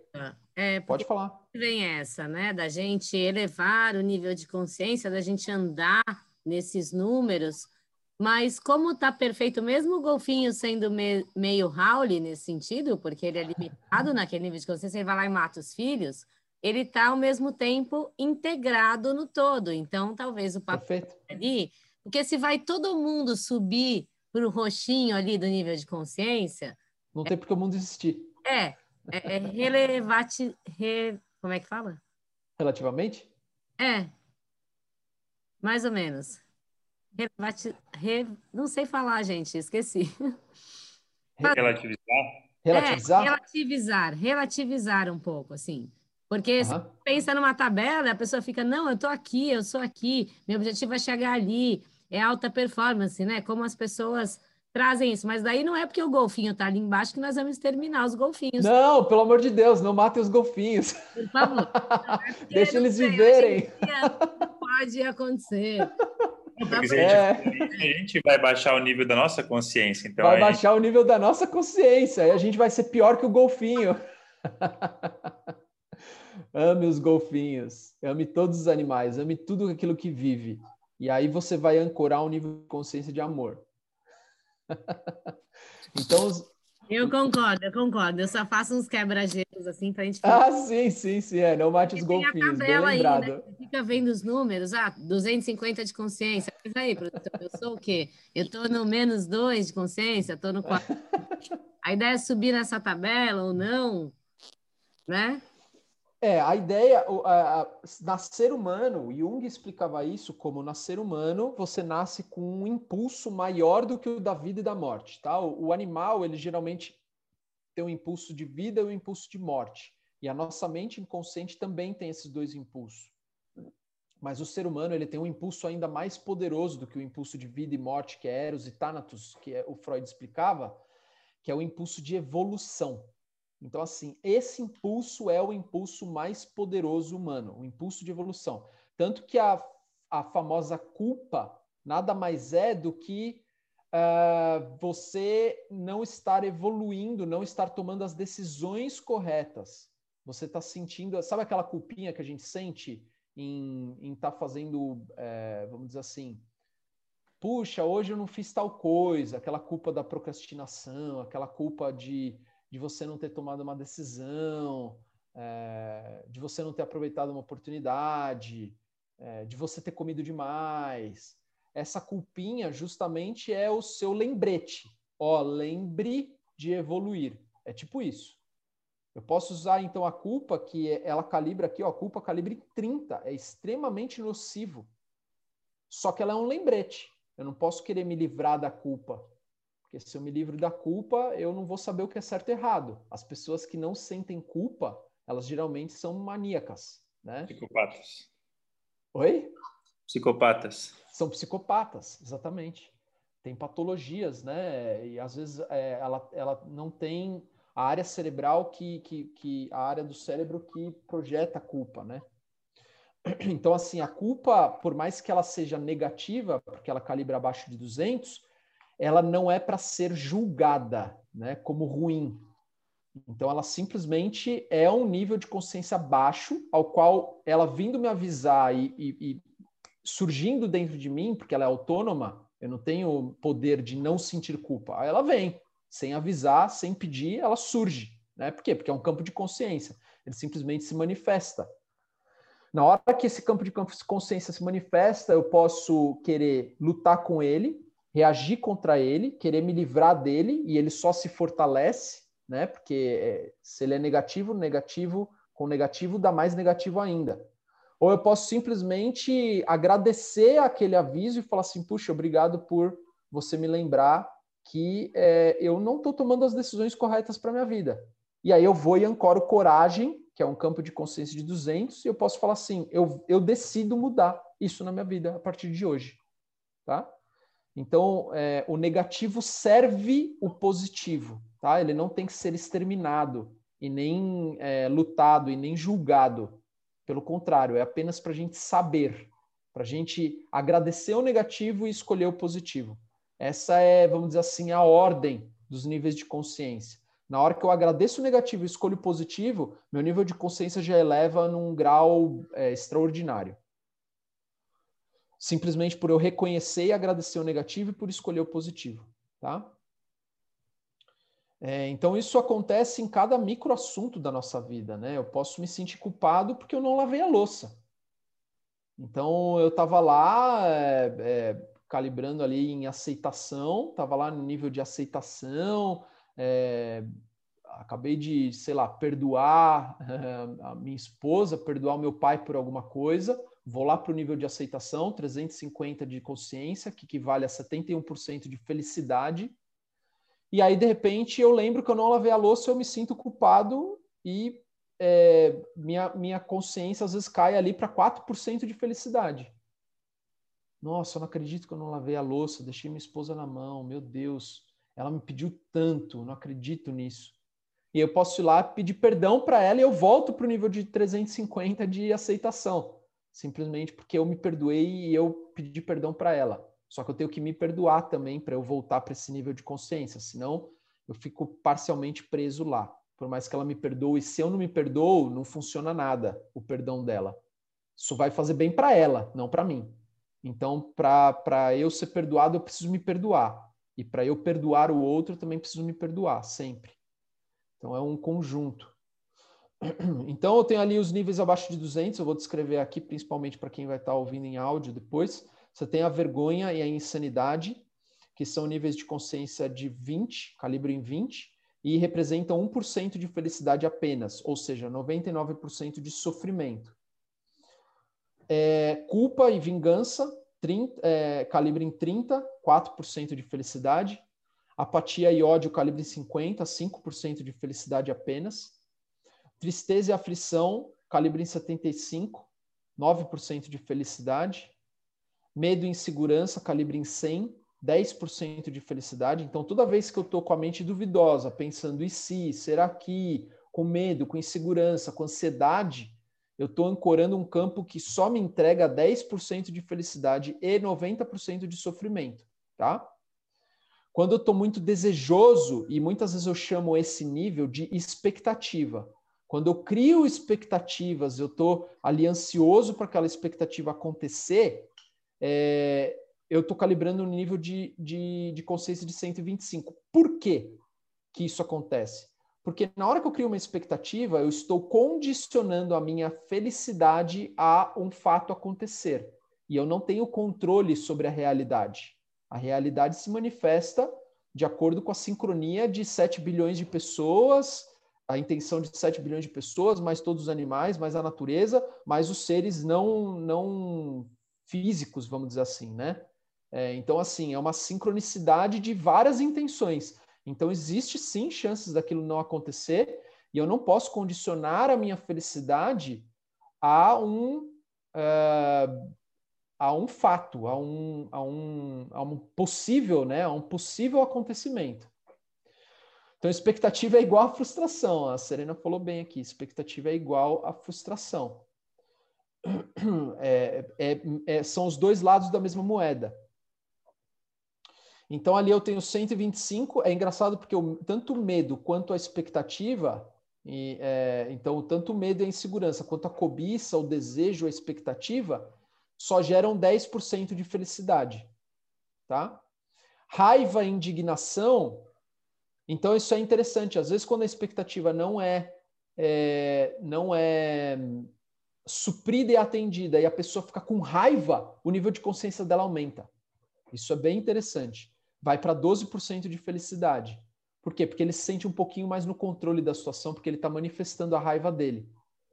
É, então, muitas vezes, a gente vê, por exemplo, às vezes eu vejo alguns psicólogos trabalhando, e às vezes é, até em cursos de programação neurolinguística, onde o ser que está ali apático, ele é estimulado a sentir raiva. E aí você fala, nossa, que terrível, a pessoa está lá na boa e de repente vem alguém ficar ali gritando com ela para ela sentir raiva, sim, para ela tirar tudo de dentro e depois ela poder escolher a coragem. Isso facilita o processo. Né? É, o já nível fez, de orgulho. Já, já, fez? Já fez treinamento de, de desenvolvimento de liderança, que é bem isso aí mesmo, né? Passa é. por, por, por, por, vários níveis para realmente botar para fora, né? É, bota para fora. Então, assim, para coisas que estão é, inconscientes, pode surtar, galera. É tipo isso mesmo. Surtar faz bem né? A hora que a gente surta, né, com uma, um propósito, tipo assim, eu não vou mais tolerar me invalidar e invalidar as pessoas ao meu redor. Na hora que eu tenho esse tipo de energia canalizada, esse, esse surto controlado, vamos dizer assim, é, eu posso escolher a coragem. Né? Então, é, isso pode ser muito positivo, de eu ir lá e escolher o campo de consciência da coragem. Mas antes de chegar no campo de consciência da coragem, eu tenho que passar por uma barreira, que é uma das barreiras que são é, as mais complexas, que é o orgulho e a arrogância. O que, que acontece? Esse nível de consciência é o nível de consciência mais próximo do positivo, ele é chamado de falso positivo. Por quê? Porque a, a raiva eu tenho 12% de felicidade. Para o orgulho e para arrogância, eu vou para 22% de felicidade. Então parece que eu tive é praticamente minha felicidade dobra, né? Então eu acredito que aquilo é felicidade genuína. Mas o orgulho ele está vinculado a é, questões. Então, por exemplo, como as pessoas me enxergam, como as pessoas me veem, como as pessoas me respeitam, o meu cargo, é, quantos seguidores eu tenho no Instagram, ou no Twitter, ou no Facebook, é, a posição social a qual eu ocupo, é, o meu dinheiro. Então, ela está é, correlacionada a todos esses fatores condicionais. Na hora que esses fatores vão embora, a alegria vai embora junto com o orgulho, que é aquele famoso a soberba precede a ruína. Então, muitas vezes, para uma pessoa no nível de orgulho chegar no nível de coragem, ela precisa primeiro cair para depois subir, porque ela não se enxerga como precisando elevar a consciência dela. Ela já acha que ela está no seu melhor estado, né? É, e aí ela se defende do externo. É aquela questão de caos, autoestima muito alta, mas que fica muito entre altos e baixos, né? É uma autoestima que eu chamo de falsa. Eu chamo isso de autoestima falsa. Então a pessoa parece que ela tem uma autoestima alta, mas é um efeito meio ba baiacu, que a pessoa ela tem uma autoestima baixa, ela é insegura, só que ela nega a insegurança dela e aí, na frente das pessoas, ela se infla. E aí parece que ela tem autoestima alta, mas não é. É uma autoestima extremamente baixa que ela precisa se defender do externo. E ela se defende isso se inflando e colocando ali os espinhos, que nem o baiacu faz. Para ninguém é, quebrar ali a, o ponto de vista dela. A única, o único motivo dela viver é ela ter razão. Então, se você vai contra a razão dela, você está indo contra o mundo dela. Os sociopatas, eles entram nessa categoria, Vitor? Não, o sociopata ele tem um nível de consciência muito mais baixo ali, vai calibrar ali em apatia e ódio, mais ou menos. Tá? Uhum. É, ele não tem muita capacidade de discernimento, o discernimento dele é extremamente baixo. É, então, por exemplo, para a gente ter uma ideia, o nível de consciência do Hitler era em média 50, 55, tá? Quando ele quando ele é, quando ele fundou ali, né? É, não sei se a palavra certa é fundou, quando estimulou o nazismo. Então o nível de consciência dele era 50. O mais interessante é que antes de ele ser promovido como terceiro Reich, é, e antes de ele entrar no governo, ele tinha um nível de consciência de 420, ele era extremamente inteligente. Só que, por algum motivo, ele se corrompeu e a soberba levou ele lá para baixo. Né? Então era uma pessoa íntegra e inteligente, mas aí na hora que ele assumiu o poder, ele se transformou. Se transformou e escolheu um nível de consciência negativo, de engano e destruição. Né? Então, qualquer um está suscetível à corrupção. Então, quanto mais consciente a gente está desses níveis e quanto mais a gente está consciente no nosso dia a dia, menos passível de corrupção a gente está. Então, aí, esses são os níveis de consciência negativo, nenhum deles tem é, a felicidade mais alta do que o sofrimento. Então, é, o nível de orgulho é o máximo que se alcança, 22% de felicidade e que, é, naturalmente, 78% de, de, de sofrimento. O mais interessante é que 78% da 77 a 78% da população atual é, calibra abaixo de 200, né? E a gente fala, meu Deus, então o mundo vai explodir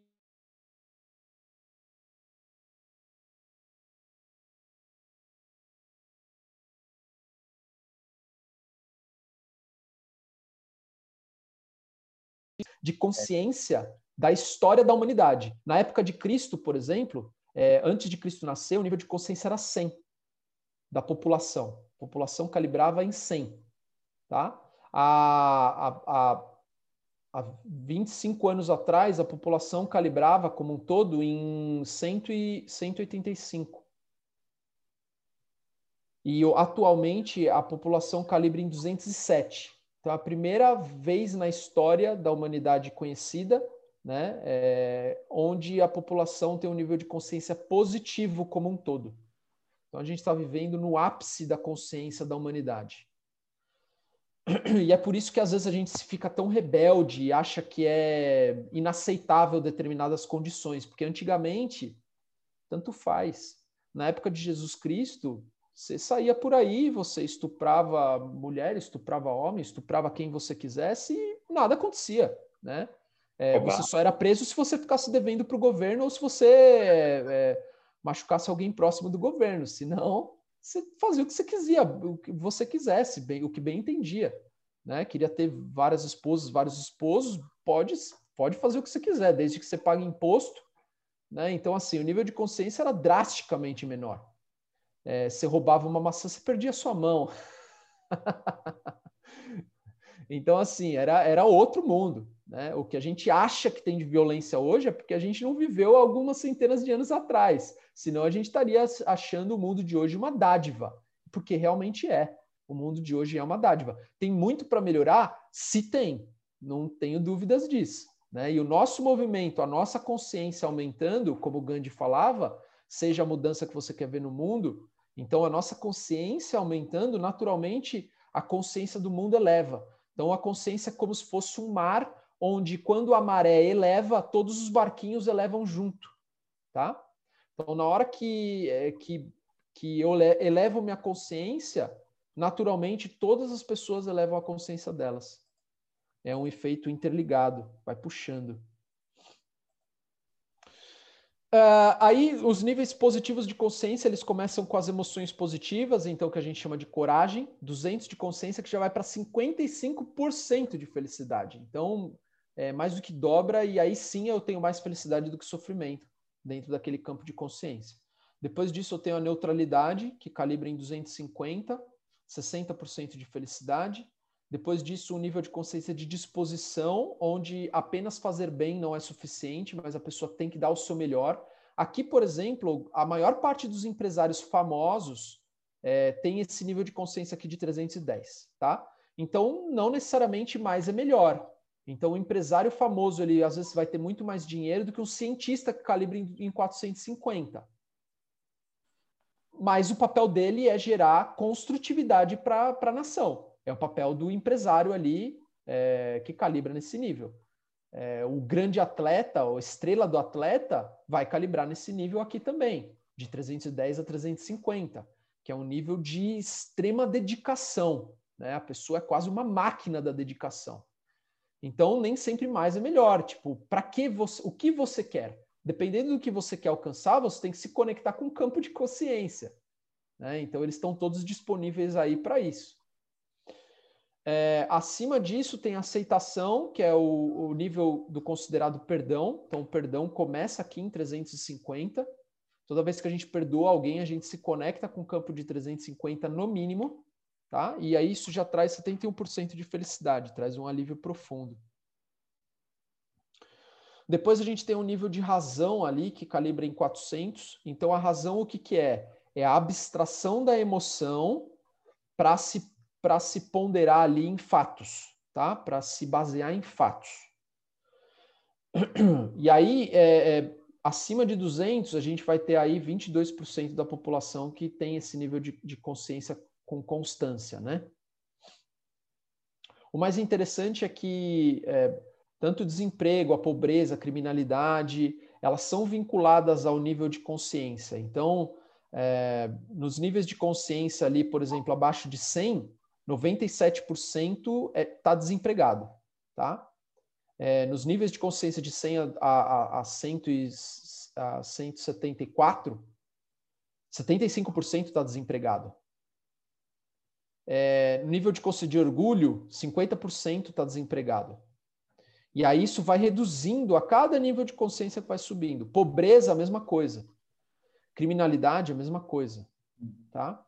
Então, por exemplo, é muito diferente uma Madre Teresa que fez voto de pobreza por opção, né? Ela quis ser pobre para poder viver em doação e amor aos outros. A Madre Teresa, por exemplo, tinha um nível de consciência de 710, tá? que é um nível de consciência conhecido como autorrealização. Muito diferente uma Madre Teresa que fez um voto de pobreza de uma pessoa que não tem a opção de não ser pobre, né? Ela não sabe não ser pobre, né?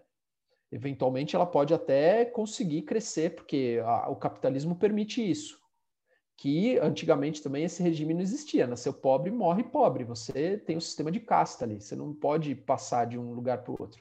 O capitalismo permite a evolução da consciência do ser através das finanças, por exemplo.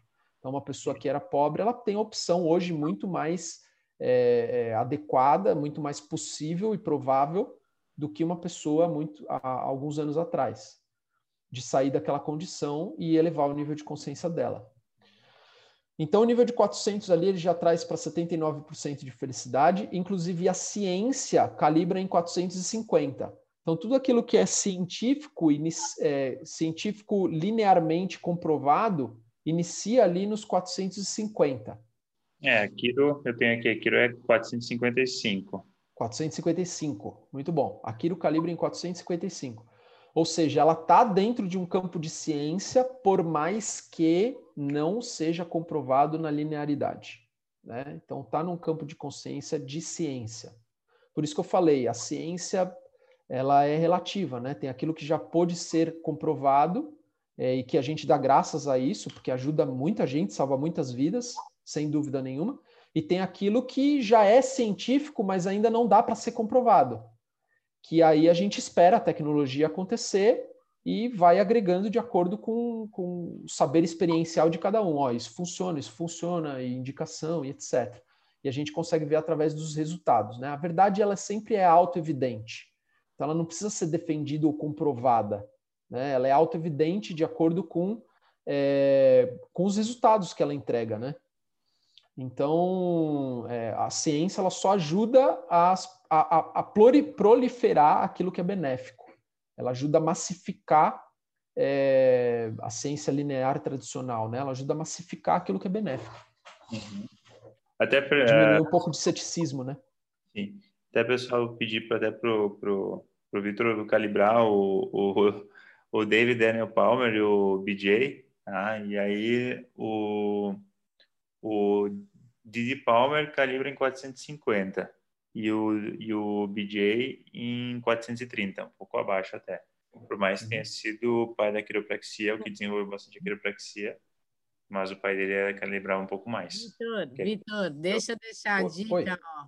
Tem que, Pode falar. Você tem que chamar Calibrando a Consciência. Vai bombar, cara. Calibrando... O quê?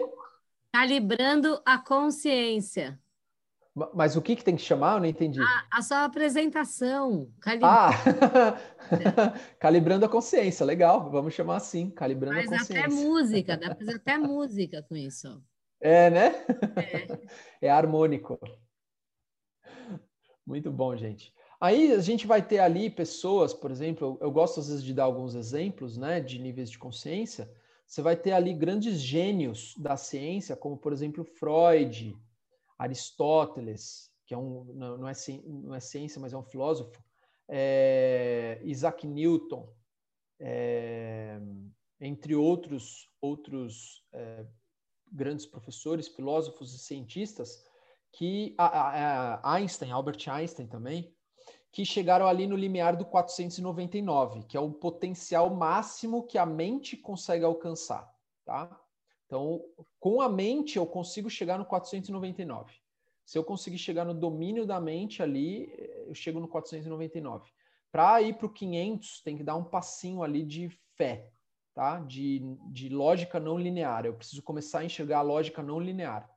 Na ciência, a única ciência que faz isso é a, é a física quântica, né? Aí você vai ter cientistas quânticos, físicos quânticos, né? Acho que é mais correto de se dizer, como David Bohm, que calibra, por exemplo, em 507, tá?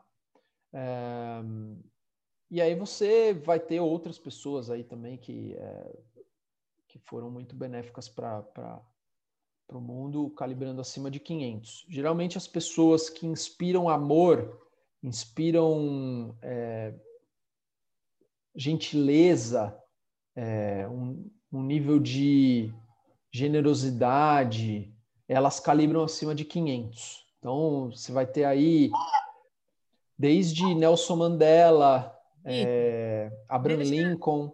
Deixa eu dar uma deixa aqui para se alguém quiser falar também.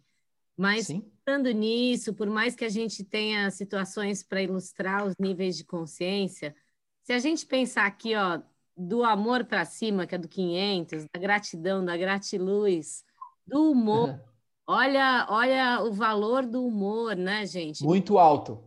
Se você sobe e desce só por passar mal porque não lavou a louça, então vamos tentar ver as coisas de um jeito mais divertido, né? O amor incondicional ali é é possível sentir em alguns momentos, talvez você não fique em todos. Você pode sentir raiva, Sim. despencar ali de cabeça para baixo, mas daí você sobe de novo na montanha russa, né? Mas experimentar Sim. também isso, porque parece que você está numa caixinha. Quando fala, ah, a cobra está aqui no 35 e o Hitler estava no 50. Então, tipo, é bem próximo, né? bem próximo, né? Tô brincando. Tô dando papo. É, o golfinho calibra mais do que o Hitler, né? É.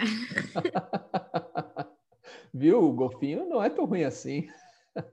Além do mais, ele é fofo, né? Ai, gente, tem que brincar, porque isso aqui é para bater papo também e para é, sim. poderem pegar e aplicar. Olha que diferença faz só você ter bom humor na vida também, né? Sem dúvida. O nível do humor é, um, é, um, é, é bem interessante. Eu é, você isso. É. é, você ri um pouco de você mesmo, né? O ego é muito chato, ele é muito rígido, ele é muito autopunitivo, ele é muito punitivo, muito julgador. E o humor quebra um pouco disso, né? Ao invés de você ficar se xingando porque você quebrou uma louça, por que não dar risada disso, né? Dar risada disso não significa desdenhar, não significa que você vai é, negligenciar a louça. Mas você vai falar assim, puxa, olha só, deixei o negócio escorregar e quebrou em dois. Ó, oh, formou um sorriso. E ainda você, sei lá, brinca com a situação, né? Exatamente, exatamente. Não precisa se martirizar. A gente já aprendeu, né? Não é a ausência de humor que vai fazer a gente aprender. Pelo contrário. É às vezes vai gerar um trauma. Eu nunca mais vou lavar louça na minha vida, vou achar que eu sou incapaz, que eu sou burro, que eu não sirvo nem para lavar louça. E aí vai, todos aquelas aqueles dramas, as rainhas do drama da mente, né? Todas as rainhas do drama da mente. É levar então, mais é... leve. Levar mais no let it go, mais leve também. Mais leve, deixa aí, exatamente.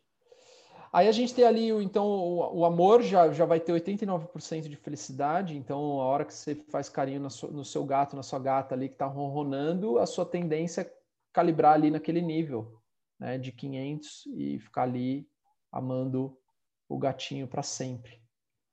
E o amor incondicional, ele já é um nível mais elevado, 540, é o mais interessante, eu gosto muito de falar esse, esse ponto para a gente ver como às vezes a nossa mente julga, né, é, de uma maneira inapropriada, mas, por exemplo, a maior concentração de pessoas calibrando em 540 são os grupos anônimos, tipo alcoólatras anônimos, narcóticos anônimos, É a maior concentração hoje do mundo de pessoas, a organização com a maior concentração de pessoas calibrando acima de 540.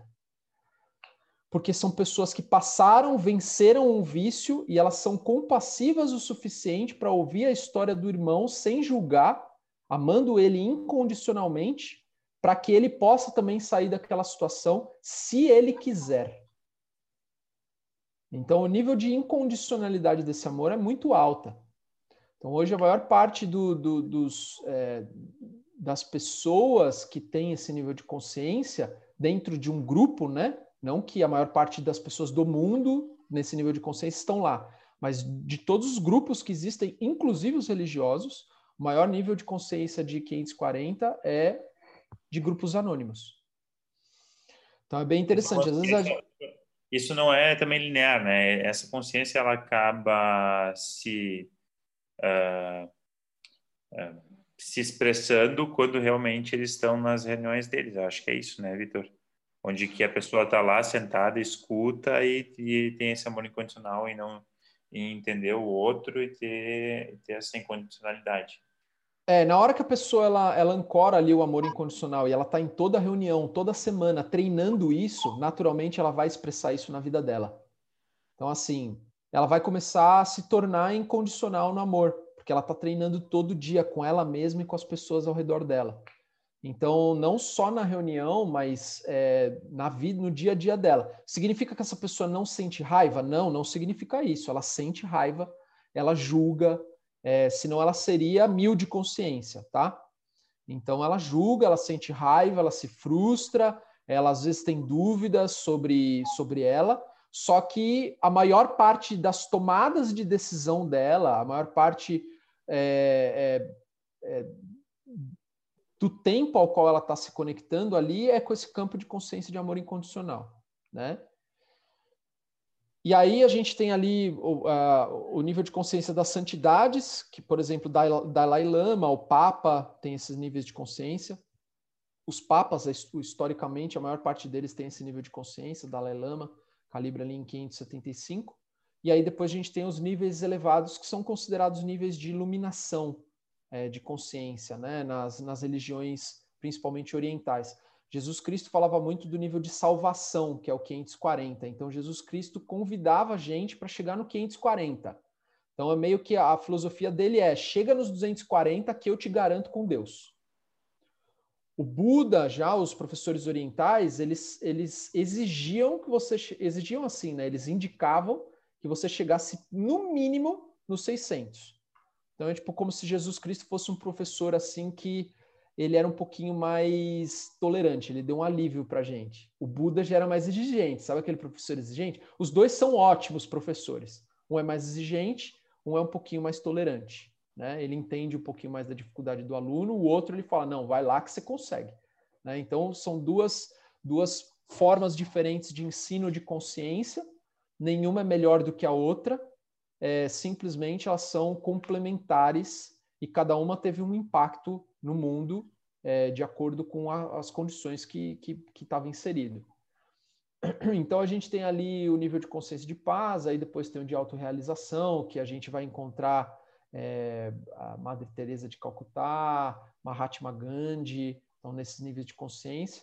Depois o nível de consciência de vazio, é muito difícil de explicar esse nível de consciência, nem vou me atrever a explicar ele aqui agora, mas ele é um nível de consciência de, de muitos professores espirituais é, cristãos são conhecidos aqui nesse nível, como Abraão, é, Moisés, é, os, os, discípulos de Jesus Cristo tinham todos esses níveis de consciência aqui, de 850 até 980, mais ou menos. E a gente vai ter o nível de consciência mil, que é a ausência total de ego humano. Então, é, é, não tem mais nenhuma afetação pelo ego humano. Né? O ego humano existe enquanto existe corpo físico, mas ele é, não é influenciado mais por esse ego humano. Né? Ele, ele vê os campos de consciência se manifestando, mas ele não sofre mais influência desses campos de consciência. Ele está livre, a libertação total, por isso que chama totalidade. É, esses campos de consciência aqui são raríssimos de serem alcançados, principalmente o mil. O mil a gente tem registro de pouquíssimas pessoas na história, então conhecidas, que é Jesus Cristo, Buda, Krishna, é, Zoroastro, que é bem pouco conhecido do zoroastrismo.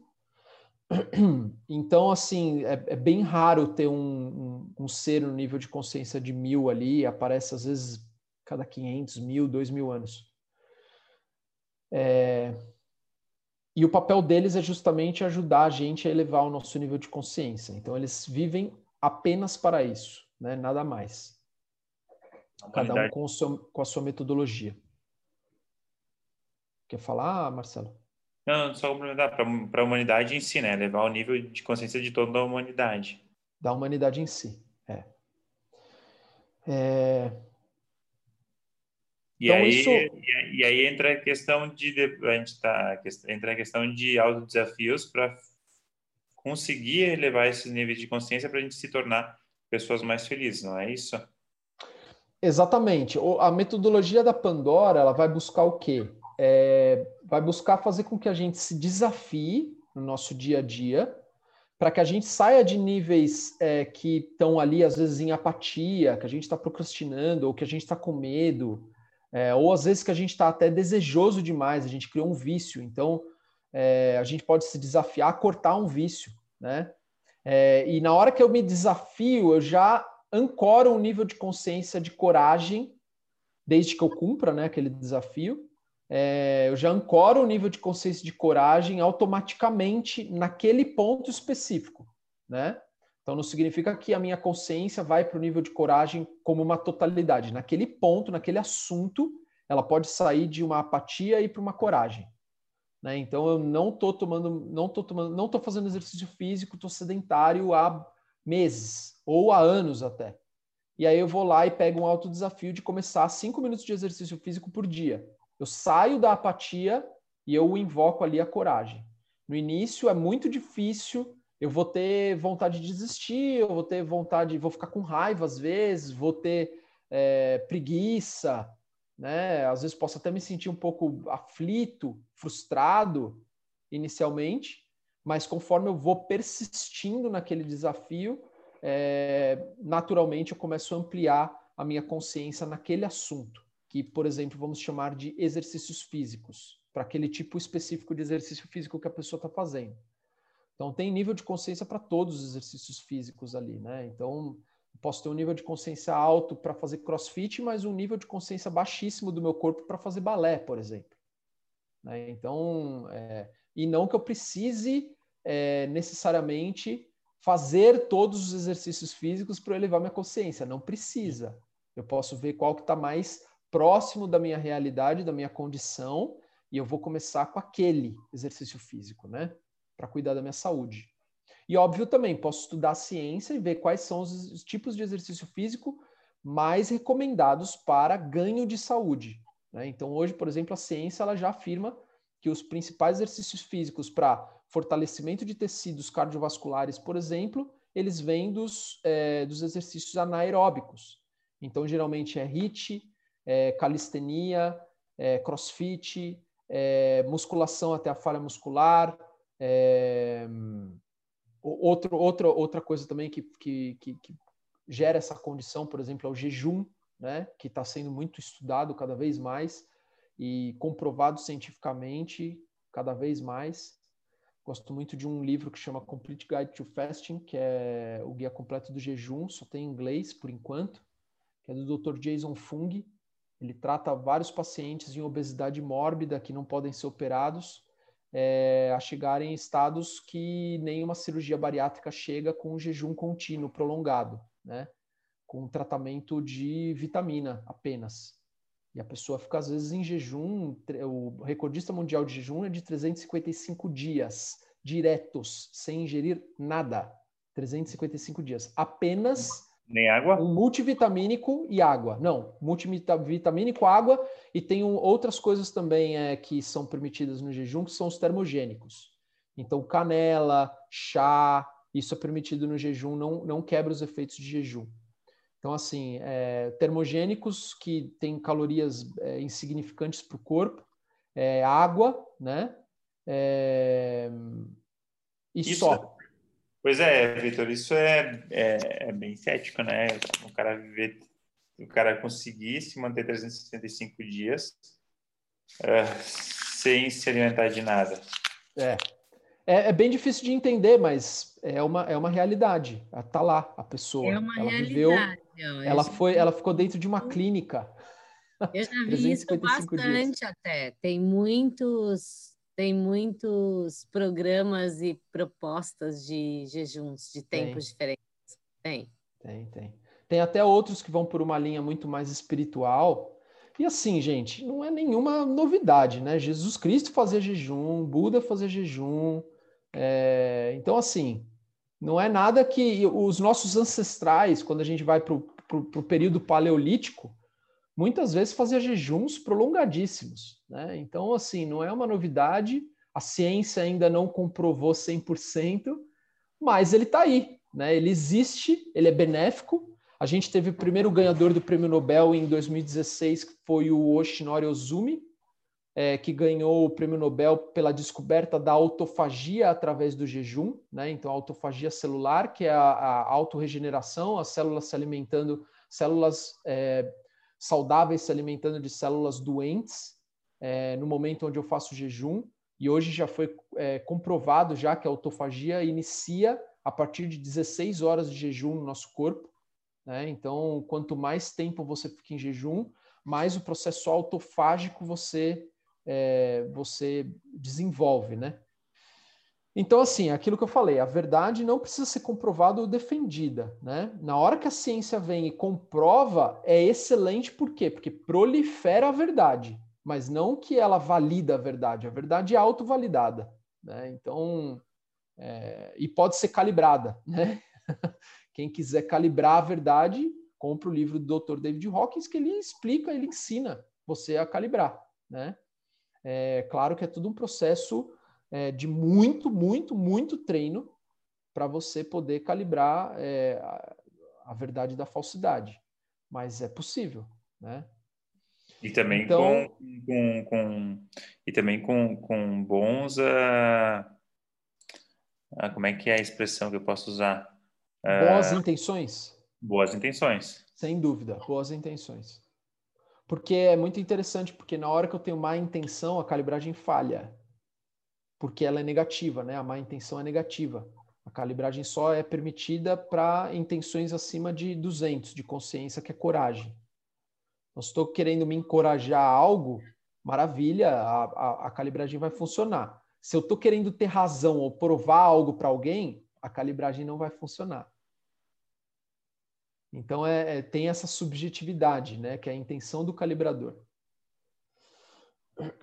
E que mais, pessoal? Perguntas? Vamos lá? É, alguém tem dúvidas aí? É Porque eu já falei bastante, louco. né? É, é muito louco. Profundo, é muito louco. Eu descobri isso aqui em 2015, de lá para cá eu ainda sou meio fascinado por isso. Victor, Mas é um fascínio bom. Legal. Vamos ver se alguém quer falar alguma coisa e você veja o seu tempo também, porque a gente já está a uma hora e quarenta e três. Tá. Então você decide aí mais se tem perguntas, se quer finalizar, né? Ficar mais um pouquinho. Se vocês quiserem, se vocês quiserem fazer perguntas, caso tenham, e a gente finaliza na sequência, por mim tudo bem. Ou daqui a pouco o Vitor poderia, não sei, uh, falar alguma coisa sobre uh, ir para as questões de autodesafios, uh, algumas uh, alguns autodesafios básicos para o pessoal talvez testar e fazer no dia a dia para evoluir, né? Eu acho legal, sim. É... O, a, a, o conceito do autodesafio, ele vem do quê? Eu pego uma parte na minha vida que está excessiva e eu corto ou reduzo aquilo, né? Ou eu pego uma parte da minha vida que está escassa e eu coloco movimento naquilo. Então, por exemplo, o exemplo de exercício físico é um exemplo, né? Se eu estou viciado em, em, em, lactose, por exemplo, estou comendo queijo toda hora, isso vai gerar um, vai desregular o meu hormônio, né? Vai desregular os meus hormônios, vai fazer com que o meu corpo, em algum momento, fique fraco, né? Por um excesso ali de, de tirosina, etc. É... Então, assim, se eu estou consumindo muita lactose, eu posso fazer um alto desafio de cortar um pouco da lactose, reduzir a lactose. Mesma coisa com açúcar, principalmente com açúcar, né? O açúcar é extremamente nocivo para o corpo humano. Para quem quiser saber, o açúcar calibra em 50, tá? Então ele te dá um, um, um tiro de dopamina, é, você sente aquela euforia, aquele prazer, e aí depois ele te joga lá para baixo de consciência. Então você tem aquele rebote. Isso é muito perceptível em crianças, né? Na hora que a criança come o açúcar, ela fica tipo, ah, mega animada. Daqui a pouco ela tá chorando, ela tá esperneando, ela tá batendo o pé, porque o efeito do açúcar tá passando. Bem... É, então, eu posso pegar autodesafios, por exemplo. Eu gosto muito de, de fazer um, um mix de autodesafios de físico, é, mental e espiritual, né? Então, por exemplo, o que eu gostaria de sugerir é pega um, um autodesafio físico, então pode ser começar um exercício, corrigir a postura, pode ser cortar ou reduzir algum, é, algum alimento, é, ou pode ser é, melhorar o sono, dormir mais cedo, acordar mais cedo, alguma coisa assim. É, e aí você determina aquilo, é, faz aquilo por dias seguidos. Então, sempre é mais importante nos autodesafios a frequência do que a intensidade. Então, vale muito mais a pena eu fazer exercício físico todos os dias da semana, cinco minutos, do que eu fazer dois dias na semana, uma hora, tá? Então, o hábito ele é criado a partir da frequência e não da intensidade. Na hora que eu domino aquela frequência, aí eu posso mexer na intensidade. Então, é, mesma coisa, é, é, por exemplo, cortar açúcar. Eu posso começar todos os dias cortando açúcar, sei lá, no almoço. Eu não consumo açúcar até a janta, sei lá, alguma coisa assim. Algo que seja possível para você de ser mantido é, por longos períodos, né, sem saturar. E então físico, esses são exemplos. Mental pode ser por exemplo, uh, pode fazer um detox de redes sociais, então reduzir a entrada em redes sociais, tipo limitar a entrada em redes sociais apenas meia hora por dia para quem não trabalha com isso. Né? Eu posso fazer um detox de TV, de Netflix, de WhatsApp, é, ou mental eu posso, por exemplo, ler um livro, né? É, é, ler uma página por dia. Se eu não estou lendo nada, eu posso começar lendo uma página por dia. Se eu já leio o livro, mas gostaria de estudar mais, eu posso começar a ouvir audiobook. Né? Então, esse é outro autodesafio. Ah, mas eu gosto de pegar no livro, eu gosto de ver o livro. Tudo bem, se autodesafia a, a, a ouvir audiobook.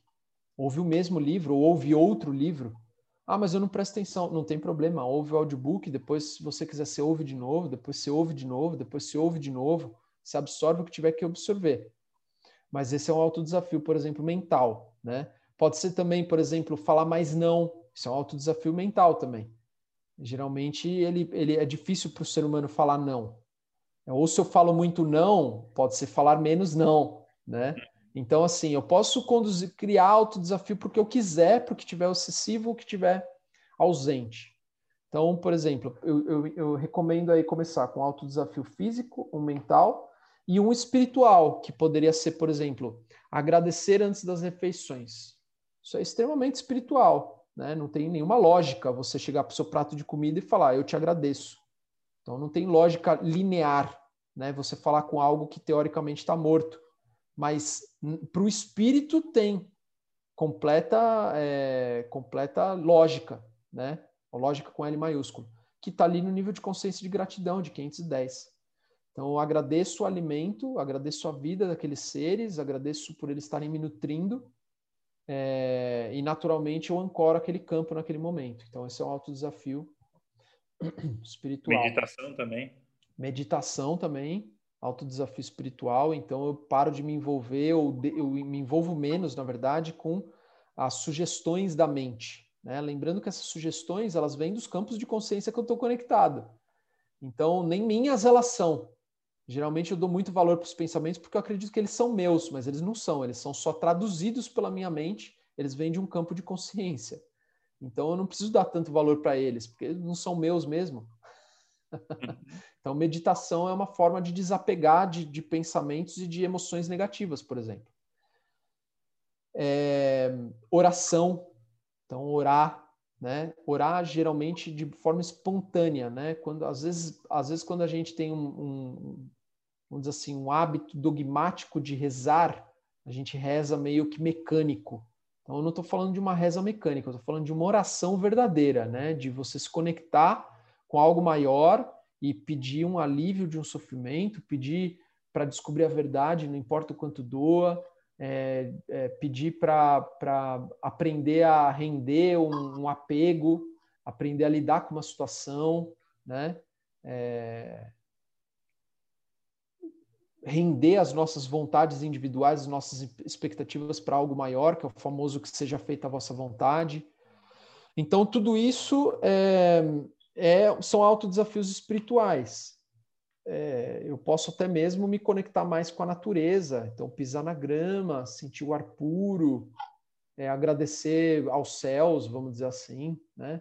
Essa contemplação também é um autodesafio espiritual. Né? Não tem nenhuma lógica linear de você ficar olhando para o nada e apreciando a beleza do nada. Mas eu posso fazer isso, porque a beleza é uma expressão da divindade.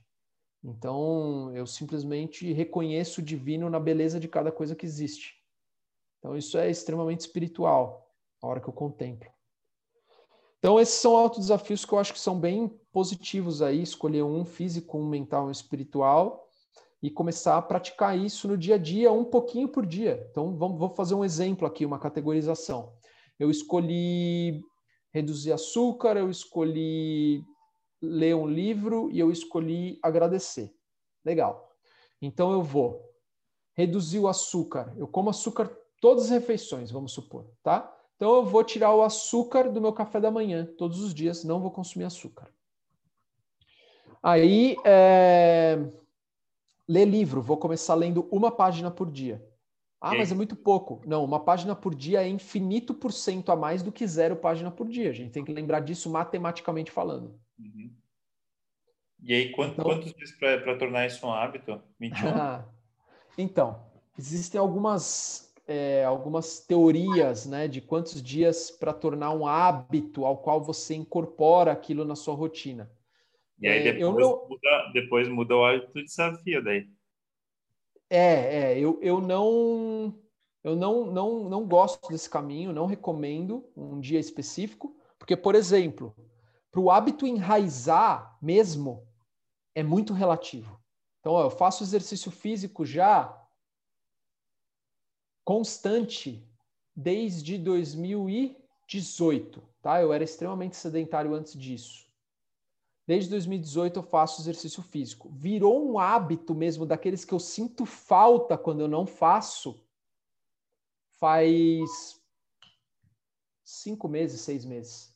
Então foi aí um ano e meio para para enraizar de fato o hábito, onde eu parei de me cobrar de fazer exercício físico e agora eu me cobro de quando eu não faço porque eu, eu quero fazer. Não é mais uma cobrança de tipo, eu preciso fazer. Não, eu quero fazer. Me faz bem, eu sinto que me faz bem. E quando eu não faço, eu sinto falta.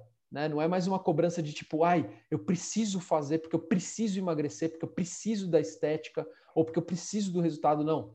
Isso já quebrou. Né? Agora eu faço porque é, é quase um eu amo, eu amo fazer exercício físico. É praticamente isso.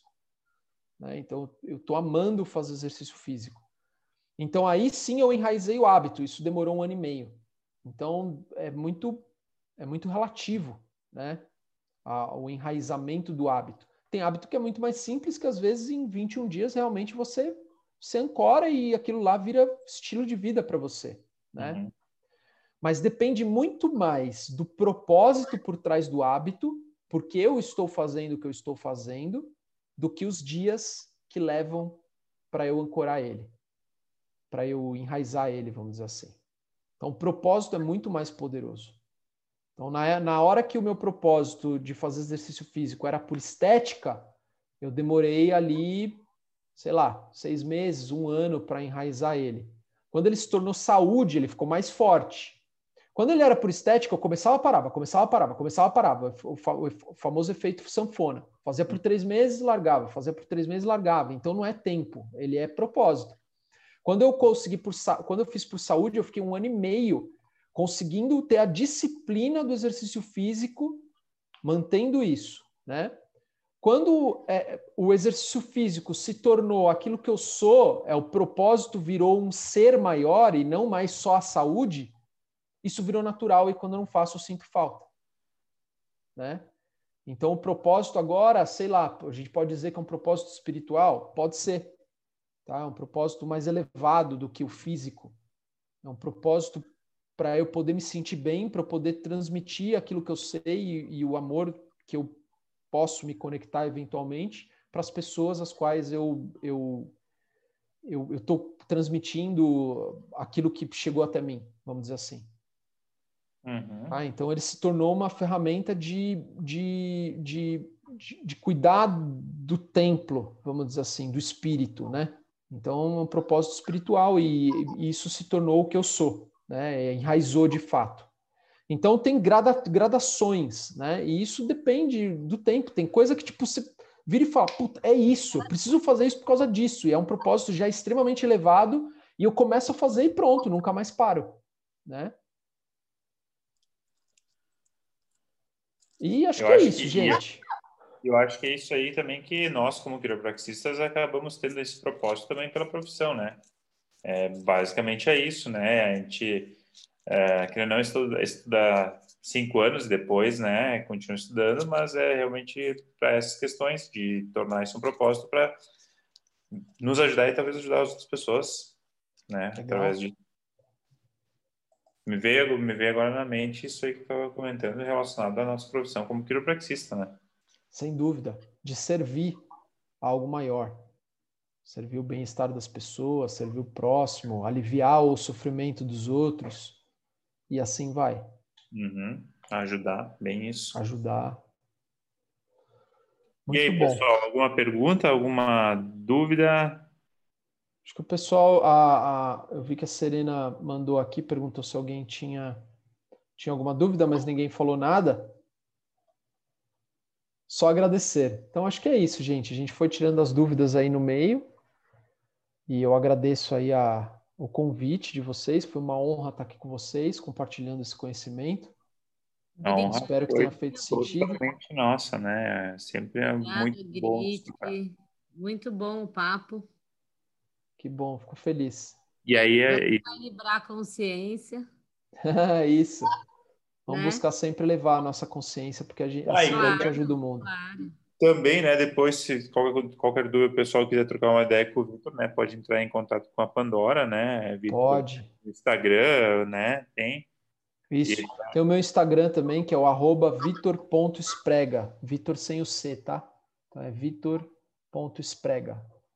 E aí, quem quiser, eu falo bastante sobre esses assuntos, falo bastante sobre é, tomada de decisão, né? Tudo aquilo que ajuda a gente a elevar o nosso nível de consciência é, diariamente. Então, quem quiser, segue lá. Tem o, o, o Instagram da Pandora também. A gente cita lá o seu Instagram, tá? Instagram. Perfeito. No podcast da ONG, vai ver, um monte de gente vai ouvir isso e vai circular e vamos compartilhar o seu contato. Muito obrigada aí pelo papo, realmente muito bacana. Legal, Acre... Serena, eu que agradeço. Marcelo Gritti, Guru. Eu sou um fã do Vitor, então eu não. obrigada, Mar... obrigada, Gritti. Ah, Vitor, obrigadão aí pelo seu tempo aí, por toda a explicação. É algo que a gente, tipo, algo simples, mas talvez que a gente, é, eu não, pelo menos nunca tinha ouvido parado para escutar sobre essas questões do nível de consciência, realmente você que introduziu isso, né, esse conhecimento para mim, e que depois disso muita coisa faz muito mais sentido. Legal, e, muito bom. Eu espero que talvez isso também faça muito mais sentido para outras pessoas também, né? E aí daqui a pouco também pode, né, tirar essas dúvidas diretamente contigo e daqui a pouco se uma, um outro momento também surgir alguma questão que daqui a pouco o pessoal se interessa, a gente pode retomar e falar sobre algum assunto mais específico também, se tu tiver uh, livre, né? Bem, bem Fechado, tranquilo. claro. Com certeza. Muito, muito bem. Mais algum recado, alguma coisa? Vitor, quer falar alguma coisa? Não, só isso mesmo. Agradecer mesmo a presença de todos. Todos tenham uma boa noite aí. Ah, show de bola então, Vitor.